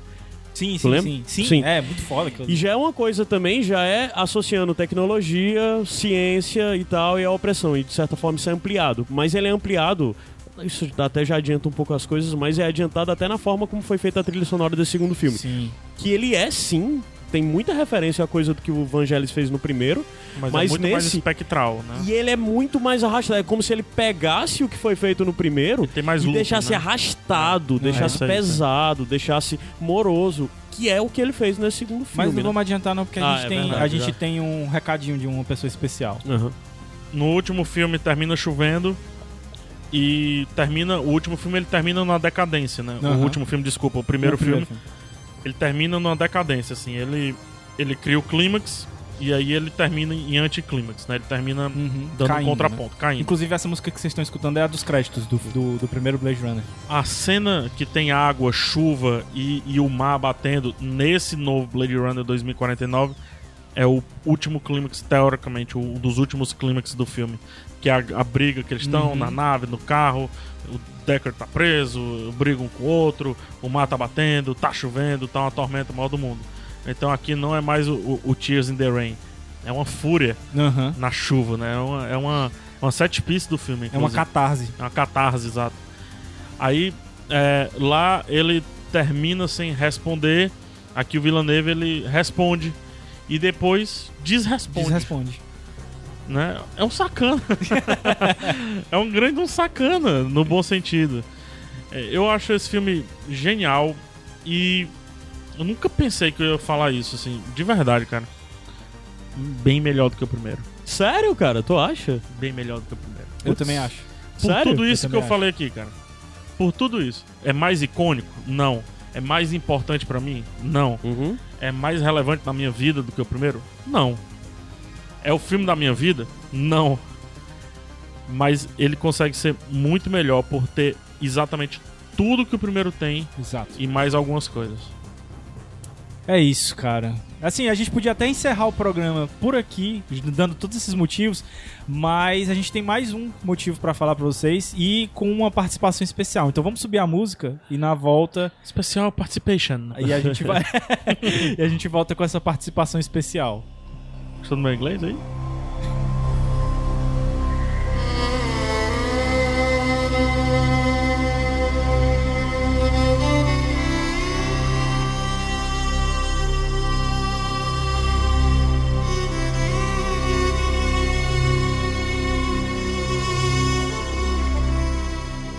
Olá, minha gente. Olá, Gabs. Olá, Caio. E olá a todos os outros ou outras que estejam aí participando da mesa nessa discussão, nessa conversa sobre cinco motivos para assistir e para gostar de Blade Runner. Quero agradecer né, o convite e a oportunidade de estar aqui falando sobre um dos meus filmes prediletos. E é difícil às vezes dizer que é predileto, porque de repente tem outros, a gente vai lembrando e vai, vai pensando em outros, mas a trilha sonora do filme Blade Runner, para mim, ela está na- no, no topo da lista de todas as outras trilhas sonoras. É, talvez uma música específica ou outra de outra trilha sonora possa é, estar acima de alguma outra de Blade Runner, mas como, como trilha sonora, como é, algo que, que mexe com o filme como um todo, eu acho que a trilha sonora de Blade Runner está no topo da minha lista. Ela consegue passar mais do que apenas o que o filme quer passar. A ambientação, né, o estilo musical, o modo como a música foi composta, né, as distorções de tons que ela, que ela apresenta para mostrar essa distorção do tempo, né, como essa distopia, né, o que, é que aconteceu no futuro, né, num futuro passado, né, para o nosso caso, já que o filme está ali passando na mesma época em que nós estamos vivendo agora. E graças né, a, ao bom Deus, ou ao que quer que vocês acreditem, a gente não chegou nessa, nessa distopia tão, tão disfuncional como é o mundo lá apresentado por Blade Runner. E mas a trilha sonora ela consegue passar para a gente essa essa dor, essa angústia, né, da, da incerteza da vida naquele naquele momento que a gente está vivendo ali no filme, né, e vai dos altos e baixos, né, mas passando ali a, a, a melancolia daqueles tempos e a força, né, a, a, o poder de, das companhias, o poder ali de, de todo o ambiente que, que cerca a cidade ali do Los Angeles especificamente naquele momento, né? Mas nem só isso, né? Já que os robôs ou os androides, eles não estão nem vindo da Terra, né? Vem de uma colônia fora do planeta e tudo mais. Bom, mas, mas é, é interessante como a trilha sonora, para mim em especial, ela é fundamental é, no filme. Eu, como no, no Iradex já foi dito algumas vezes com relação a algumas coisas, em algumas das indicações, que certas coisas são personagens do filme, como ah, a cidade é personagem do filme. Para mim, a trilha sonora de Blade Runner, composta por Vangelis ou Vangelis, como eu particularmente prefiro chamar, é personagem integral do filme. Sem a trilha sonora, sem essa música especificamente, esse filme ele não teria o mesmo impacto, ele não teria funcionado da mesma maneira.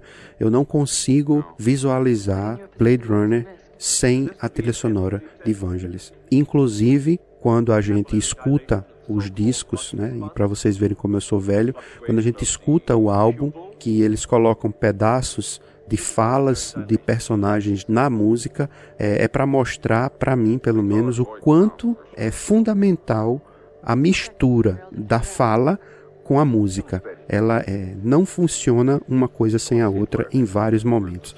Então, quando o Decker está lá no começo investigando a cena e olhando uma fotografia de um determinado local e a gente escuta na música, na trilha sonora, no disco, no álbum, a gente escuta o, ele falando, é melhor aqui a imagem, melhor nesse canto. É, diz muito sobre o que é essa trilha sonora integrada com o filme. A música de, de amor, né, de Love Theme, né, o tema de amor do, do filme, é, tem um saxofone ali que é doloroso, que é dolorido mesmo, assim, um saxofone que parece gritar de angústia ali. O que é que está acontecendo, né? De onde é que vem esse amor? O que é que significa esse amor, né? O que é que, o que, é que significa essa, essa sensação que eu estou vivendo aqui nesse momento? E é dolorido porque eu não sei onde é que vai dar, eu não sei o que vai acontecer. E aí a música que não é composta por Vangelis, composta por um outro compositor, que é música, uma música cantada que aparece numa cena como se fosse uma música que está tocando no ambiente e de repente você percebe que não é. É, é uma música cujo título é Mais um beijo, minha querida, o meu querido. E essa música aparece num momento no filme em que, quando a gente presta atenção na letra, é como se fosse uma letra de despedida, apesar de o título não indicar isso. E quando a música aparece, a gente meio que prestando atenção na letra, a gente diz assim: nossa, como essa música foi perfeita para encaixar nesse momento, né?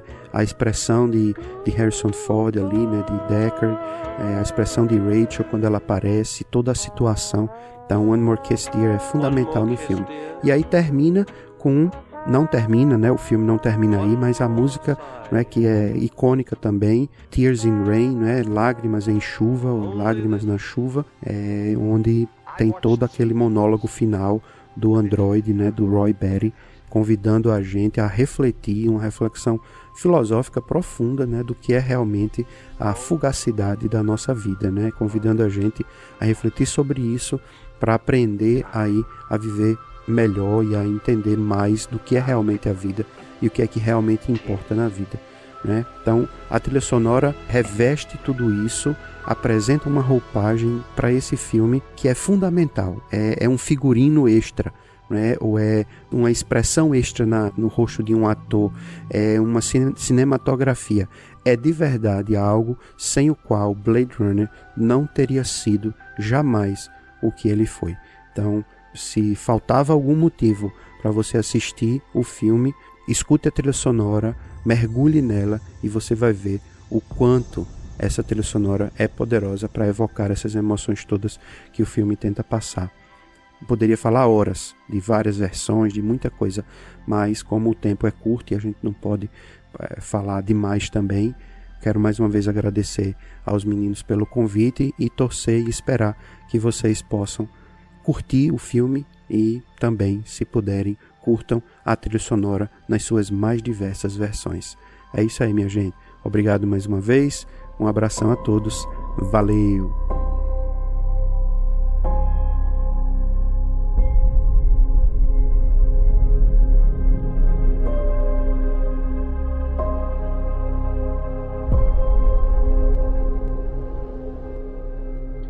Baixou já?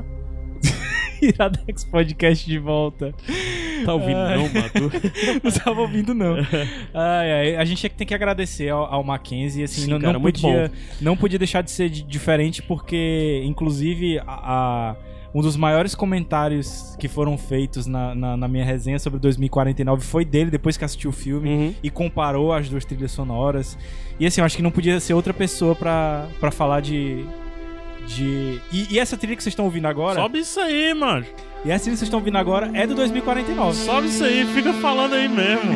E parece, isso parece bastante o Hans Zimmer, né? E é- Mais é- lento e tal, mas... E é, e é a parada... Oh, desculpa, Hans Zimmer não, Vangelis. Vangelis. Vangelis. E é o que eu queria falar, que assim, Ave Maria, macho. Olha isso a aqui. trilha do primeiro é sensacional, mas a do segundo conseguiu ser tão boa quanto. Apesar do, do Mackenzie discordar de algumas coisas e tudo, mas eu acho que conseguiu emular muito bem. Tem algumas músicas, inclusive essa, que poderia estar no primeiro filme, tranquilamente, entendeu? E é uma coisa que a gente falou também, de ele pegar aquela base, né, e, e ser, ter a assinatura do Hans Zimmer, obviamente, mas ao mesmo tempo ele traz uma certa... Ela é mais arrastado, ele é menos frenético, porque o filme anterior era mais frenético, era um pouco mais... mais É, ele sei lá, era ele- mais anos 80, né? Ele ficava Cocaína. tentando meio que. é, neon, né? Não, então, Ele ficava tentando se acelerar, mas É- ele acelera. É, ele mais acelera e assim. volta. Esse filme não, ele assume É, que ele ele é mais lento, que ele é mais arrastado, que ele é mais. E a trilha sonora consegue transmitir tudo isso. Então, de certa forma, é quase que, que sei lá. É o que o. O, o, o que o Hans Zimmer. ta- Também. O, como é o nome, pô? Ah, Max Richter? não, a, a. O filme lá do Nolan. Da Batman. Cidade que Dobra. Origem. a origem. a origem. É, também é do Hans Zimmer, né? O, o Inception. É como o Hans Zimmer pegar Non Rien do Rien e tornar ela mais lenta 60 vezes e do nada transformar uma música clássica francesa e tal em um dos temas mais darks já feitos pra cinema. Só nisso. Então, de certa forma, o que ele pegou agora foi isso. Ele pegou Vangelis e deixou Vangelis mais lento pra transmitir tudo isso dentro desse filme que tem uma narrativa de certa forma mais particular É. se comparado Eu com o acho, primeiro. eu acho que tudo que o. Desculpa pegar, mas eu acho que tudo que o, que o, o Mackenzie falou sobre a trilha sonora do primeiro se aplica ao segundo também. Aham. É também um personagem, inclusive eu ouvi de várias pessoas que diziam assim, cara, fazia muito tempo que uma trilha sonora de um filme não mexia tanto comigo assim, de tá no meio do filme e Eu- eu- aquilo te fazer. Eu vou te interromper porque eu não quero perder isso. Sobe aí, Caio. Sobe isso aqui. Putz, acho que perdeu. Passou. Ah, passou um pouquinho. Deixa eu voltar É, um pouco. vai, volta vai. só um pouquinho. Eu quero dar uma explicação Ah, com Aham. relação ao que acontece aqui. Pronto, é isso. Nesse exato momento que a trilha sonora tá fazendo isso, o efeito sonoro é um carro voando. é. Sim, Então sim. o efeito Isso era algo sonoro. totalmente presente no primeiro filme também. Exatamente, o efeito sonoro se mistura com a trilha sonora e reverbera lá na cena em si. Isso tecnicamente é maravilhoso, Sim. em termos de narrativa nem se fala. E é um grande desafio fazer isso, né? É Porque é até- muita coisa que tem que comunicar aí. Pronto, é isso que eu ia falar, porque efeito sonoro e trilha sonora É. são duas coisas Totalmente diferente. sim. completamente diferentes e feitos em momentos completamente diferentes por pessoas completamente diferentes. Mas- Eles misturarem, deu a entender que eles conversaram muito. Desculpa, Gabs, é que eu não Mas- queria perder esse tempo da Não, trilha. não, mas isso aí foi perfeito. Mas só que a gente tá aqui pra falar de cinema e som não é cinema. Então. Então- mas assim, é, referências à parte a choque de cultura. Falar de música não. Falar É, de música aqui falar não. de música que não. É, mas a trilha sonora é um motivo, sim, pra você acompanhar tanto o, o filme de 82 quanto o filme agora. Eu ia dizer de 2049, ó, de 2017. E tem só um, um- um ponto que o Mackenzie falou que eu queria comentar, até pra gente começar aqui a encerrar, porque o programa tá enorme. Uhum. Mas é a questão que meio que une tudo que a gente falou aqui até agora. O Philip K. Dick escreveu as obras dele na década de 50, 60. Então o mundo que ele vivia na época era um mundo altamente pessimista, assim. A vida dele também foi muito pessimista. Então, é, o livro foi escrito em 68. Então o homem não tinha chegado na lua ainda. 69 ele vai, né? É, 69 ou não, né? Ninguém sabe. Não, agora foi. Já já foi. Deixa de ser falso, mano. A gente tá gravando isso de novo. Tô fazendo a mesma piada. Não, mas deixa eu falar a frase. Se não É. foi com o Stanley Kubrick, o Denis Villeneuve colocaria. Pronto. É, só pra ficar registrado nesse também, né? Problemas técnicos. Mas eu, eu me perdi. Mas enfim. é, então, o mundo que ele vivia era, era- tinha essa, essa característica muito pessimista. E se a gente analisa hoje, nesse ponto que a gente está chegando hoje, como o Mackenzie falou, está em 2018, o, o filme é em 2019, o livro 2021. A gente vê que muita coisa ele errou, ainda bem. Mas muita coisa ele também acertou, principalmente na parte psicológica. Na E parte aí- humana. Que é, Na é parte humana, É isso. vivido hoje em dia, né? Isso, Os e é- dramas. E as- é a questão de que a gente tá, assim como o Deckard, assim como a gente tá com muitos outros personagens dele, é, a gente tá ainda procurando alguma coisa, Aham. entendeu? A gente tá procurando talvez a si mesmo, tá tentando procurar o que é inteligência, tentando descobrir o que é Deus e... E parafraseando o Carl Sagan, que foi exatamente onde deu o problema, acho que foi isso. É, o Carl Sagan diz o seguinte, ele diz Fica olhando aí. Seu... Tá que gravando, tá ok. Não, não vai ser a gente que vai chegar às estrelas, não vai ser a gente que vai colonizar outros planetas. Mas vai ser uma raça muito parecida com a gente. Uhum. Com os nossos mesmos medos, as nossas mesmas falhas e talvez com as nossas mesmas angústias e as nossas mesmas procuras. É. Então, assim, é uma coisa que eu acho que é constante no ser humano. A tecnologia vai avançar, o mundo, o tempo vai avançar, mas a gente vai continuar com as mesmas perguntas sem resposta. E aí tu queria falar alguma coisa sobre isso, né? Eu queria falar sobre essa questão do vazio, porque é um ciclo que se fecha aqui com esse filme, mas aí também já me veio outro insight agora. É, o- e aí eu falo já sobre essa questão do vazio que esse filme elabora muito bem. Pra terminar, assim, não tem muito mais que eu falar, mas hoje a gente tá muito mais replicante do que as pessoas daquela época, assim. Ah, a nossa memória hoje ela tá contida no celular, né? Eu tô contido grande parte da, dos meus pensamentos estão contidos no YouTube. Grande parte dos pensamentos de vocês estão contidos aqui em Uhum. podcast. A, a pergunta que eu faço é, é, o, o, o PH lá do YouTube, ele, ele, ele sonha? É. E é uma pergunta altamente válida, porque O, o, o, o Gabs, dessa gravação, do podcast. ele sonha? Que é a mesma coisa, por exemplo, daquele episódio do Black Mirror, né? É, Uhum. Até que ponto o que a gente deixa na rede ou o que a gente deixa no mundo não é a gente mesmo, entendeu? Tipo, se eu morrer, será que o, o, o PH uma, uma do, do consciência YouTube... criada sou eu? Uma consciência criada pode responder pelo meu ato? Lá tem o White Christmas, né? Exatamente. Um ato que eu fiz, uma consciência pode me denunciar, a minha, a minha consciência criada pode me denunciar. Ao passo que ela sai de mim, ela sou eu. Ou então, o que tu foi até aquele momento em que tu gravou aquele vídeo no YouTube, se forem fazer um clone teu, até aquele momento ele vai ser tu? Pois é, então. é, então hoje, mais do que ontem, obviamente ontem tinha livros e as pessoas colocavam memórias nos diários, nos livros e por aí vai. Outra pergunta que eu faço, Edgar Allan Poe, nas cartas trocadas, é, as grandes cartas de Edgar Allan Poe, era Edgar Allan Poe? Hoje são Edgar Allan Poe? Ainda é, ainda é o verdadeiro? Uhum. Então, assim, hoje a gente tá replicante pra caramba. A gente tá... A gente tá mais máquina do que a própria A gente- máquina. A gente tá mais máquina do que ele. E ele errou nisso. Pensar que a máquina é, ia apenas ter uma aparência humana. Na verdade, é o contrário. Ah, a gente É tá o humano que tem uma aparência de máquina, né? Então os erros foram estéticos. Apenas. É só uma inversão, é só uma, uma pura inversão. E, e como é que o filme me faz pensar isso aí sobre o vazio? No primeiro filme, é, acho que a segunda sequência do filme, segunda. De qual? Terceira. Do, do- de 82 ou do, do de... O do de 82, de Tá. 82, do primeiro filme, né? É, tem lá o teste e tal, e a gente é apresentado meio que ao personagem do, do Harrison Ford, o Decker. Ele andando na cidade e indo comprar, comprar um ramen e tudo mais, né?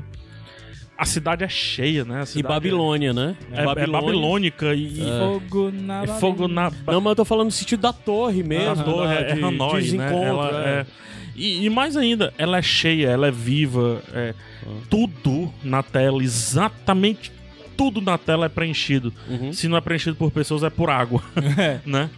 E beleza, essa cena passa, é assim que a gente é apresentado esse universo. Mas ele, Decker, é sem expressão e ele, Decker, é vazio, Uhum. né? Então tudo tá preenchido, mas o personagem é vazio.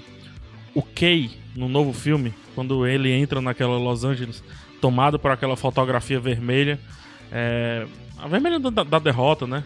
Los Angeles deve ter saído do pó, que é a areia, toda a Sim, cidade sai do pó, e ao pó chegou, que é aquela areia vermelha, então é até certa forma bíblico, se você pensar bem.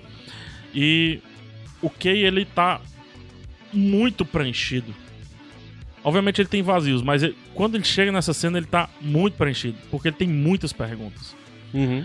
O, o, o Decker, ele não tem nem pergunta nem resposta. Ele tá vazio ao ponto de Ele não tá ter nem entregue, né? Ele tá pergunta. entregue. Ele tá comendo macarrão pereba ali, entendeu?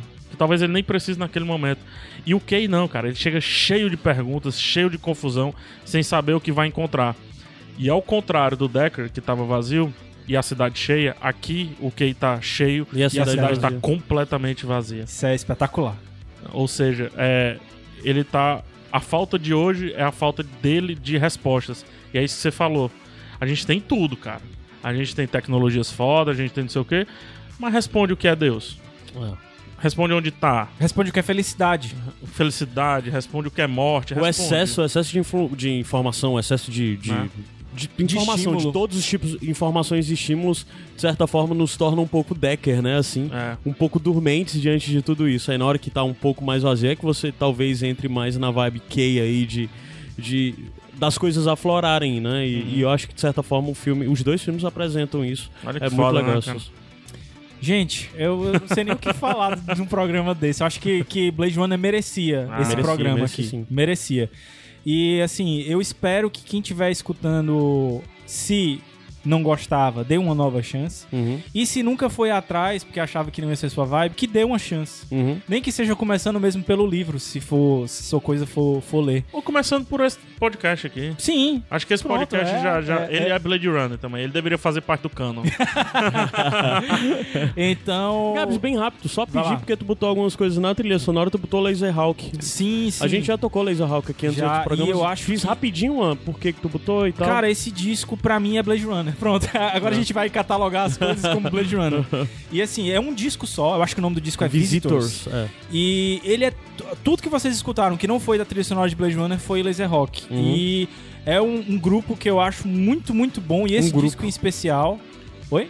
Um grupo Uma turma, musical. uma um grupo turma do musical que não dá pra chamar de banda, né? E eu não sei se é. Se eu não fui atrás de pesquisar se é dupla e tal, então é um grupo. Uhum.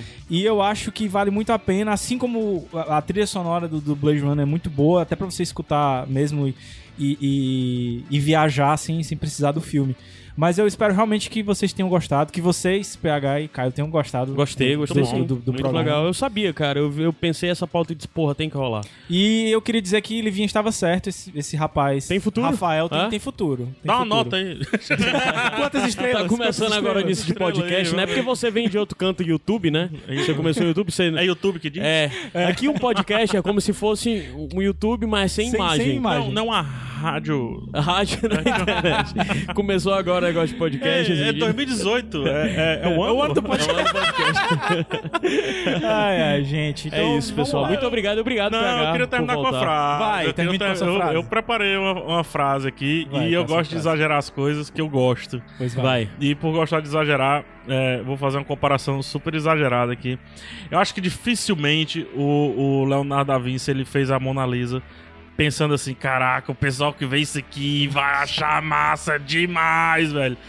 Eu acho que arte é isso mesmo. As pessoas que fazem não tem que ficar pensando que o outro vai achar massa demais, meu irmão. E Blade Runner é muito arte porque eu acho que os dois não pensaram isso. Tanto o Denis Villeneuve quanto o Ridley, Scott. E eu diria mais. O Philip K. Dick não pensou absolutamente em nada da obra dele enquanto ele estava fazendo que as pessoas iam olhar e iam dizer assim: Cara, isso é massa demais. Não. Ele só queria fazer e terminar o livro e passar pro próximo. Massa. Eu fui Gabs Franks. Caio Anderson. Caga Santos. Tchau, pessoal. Beijo.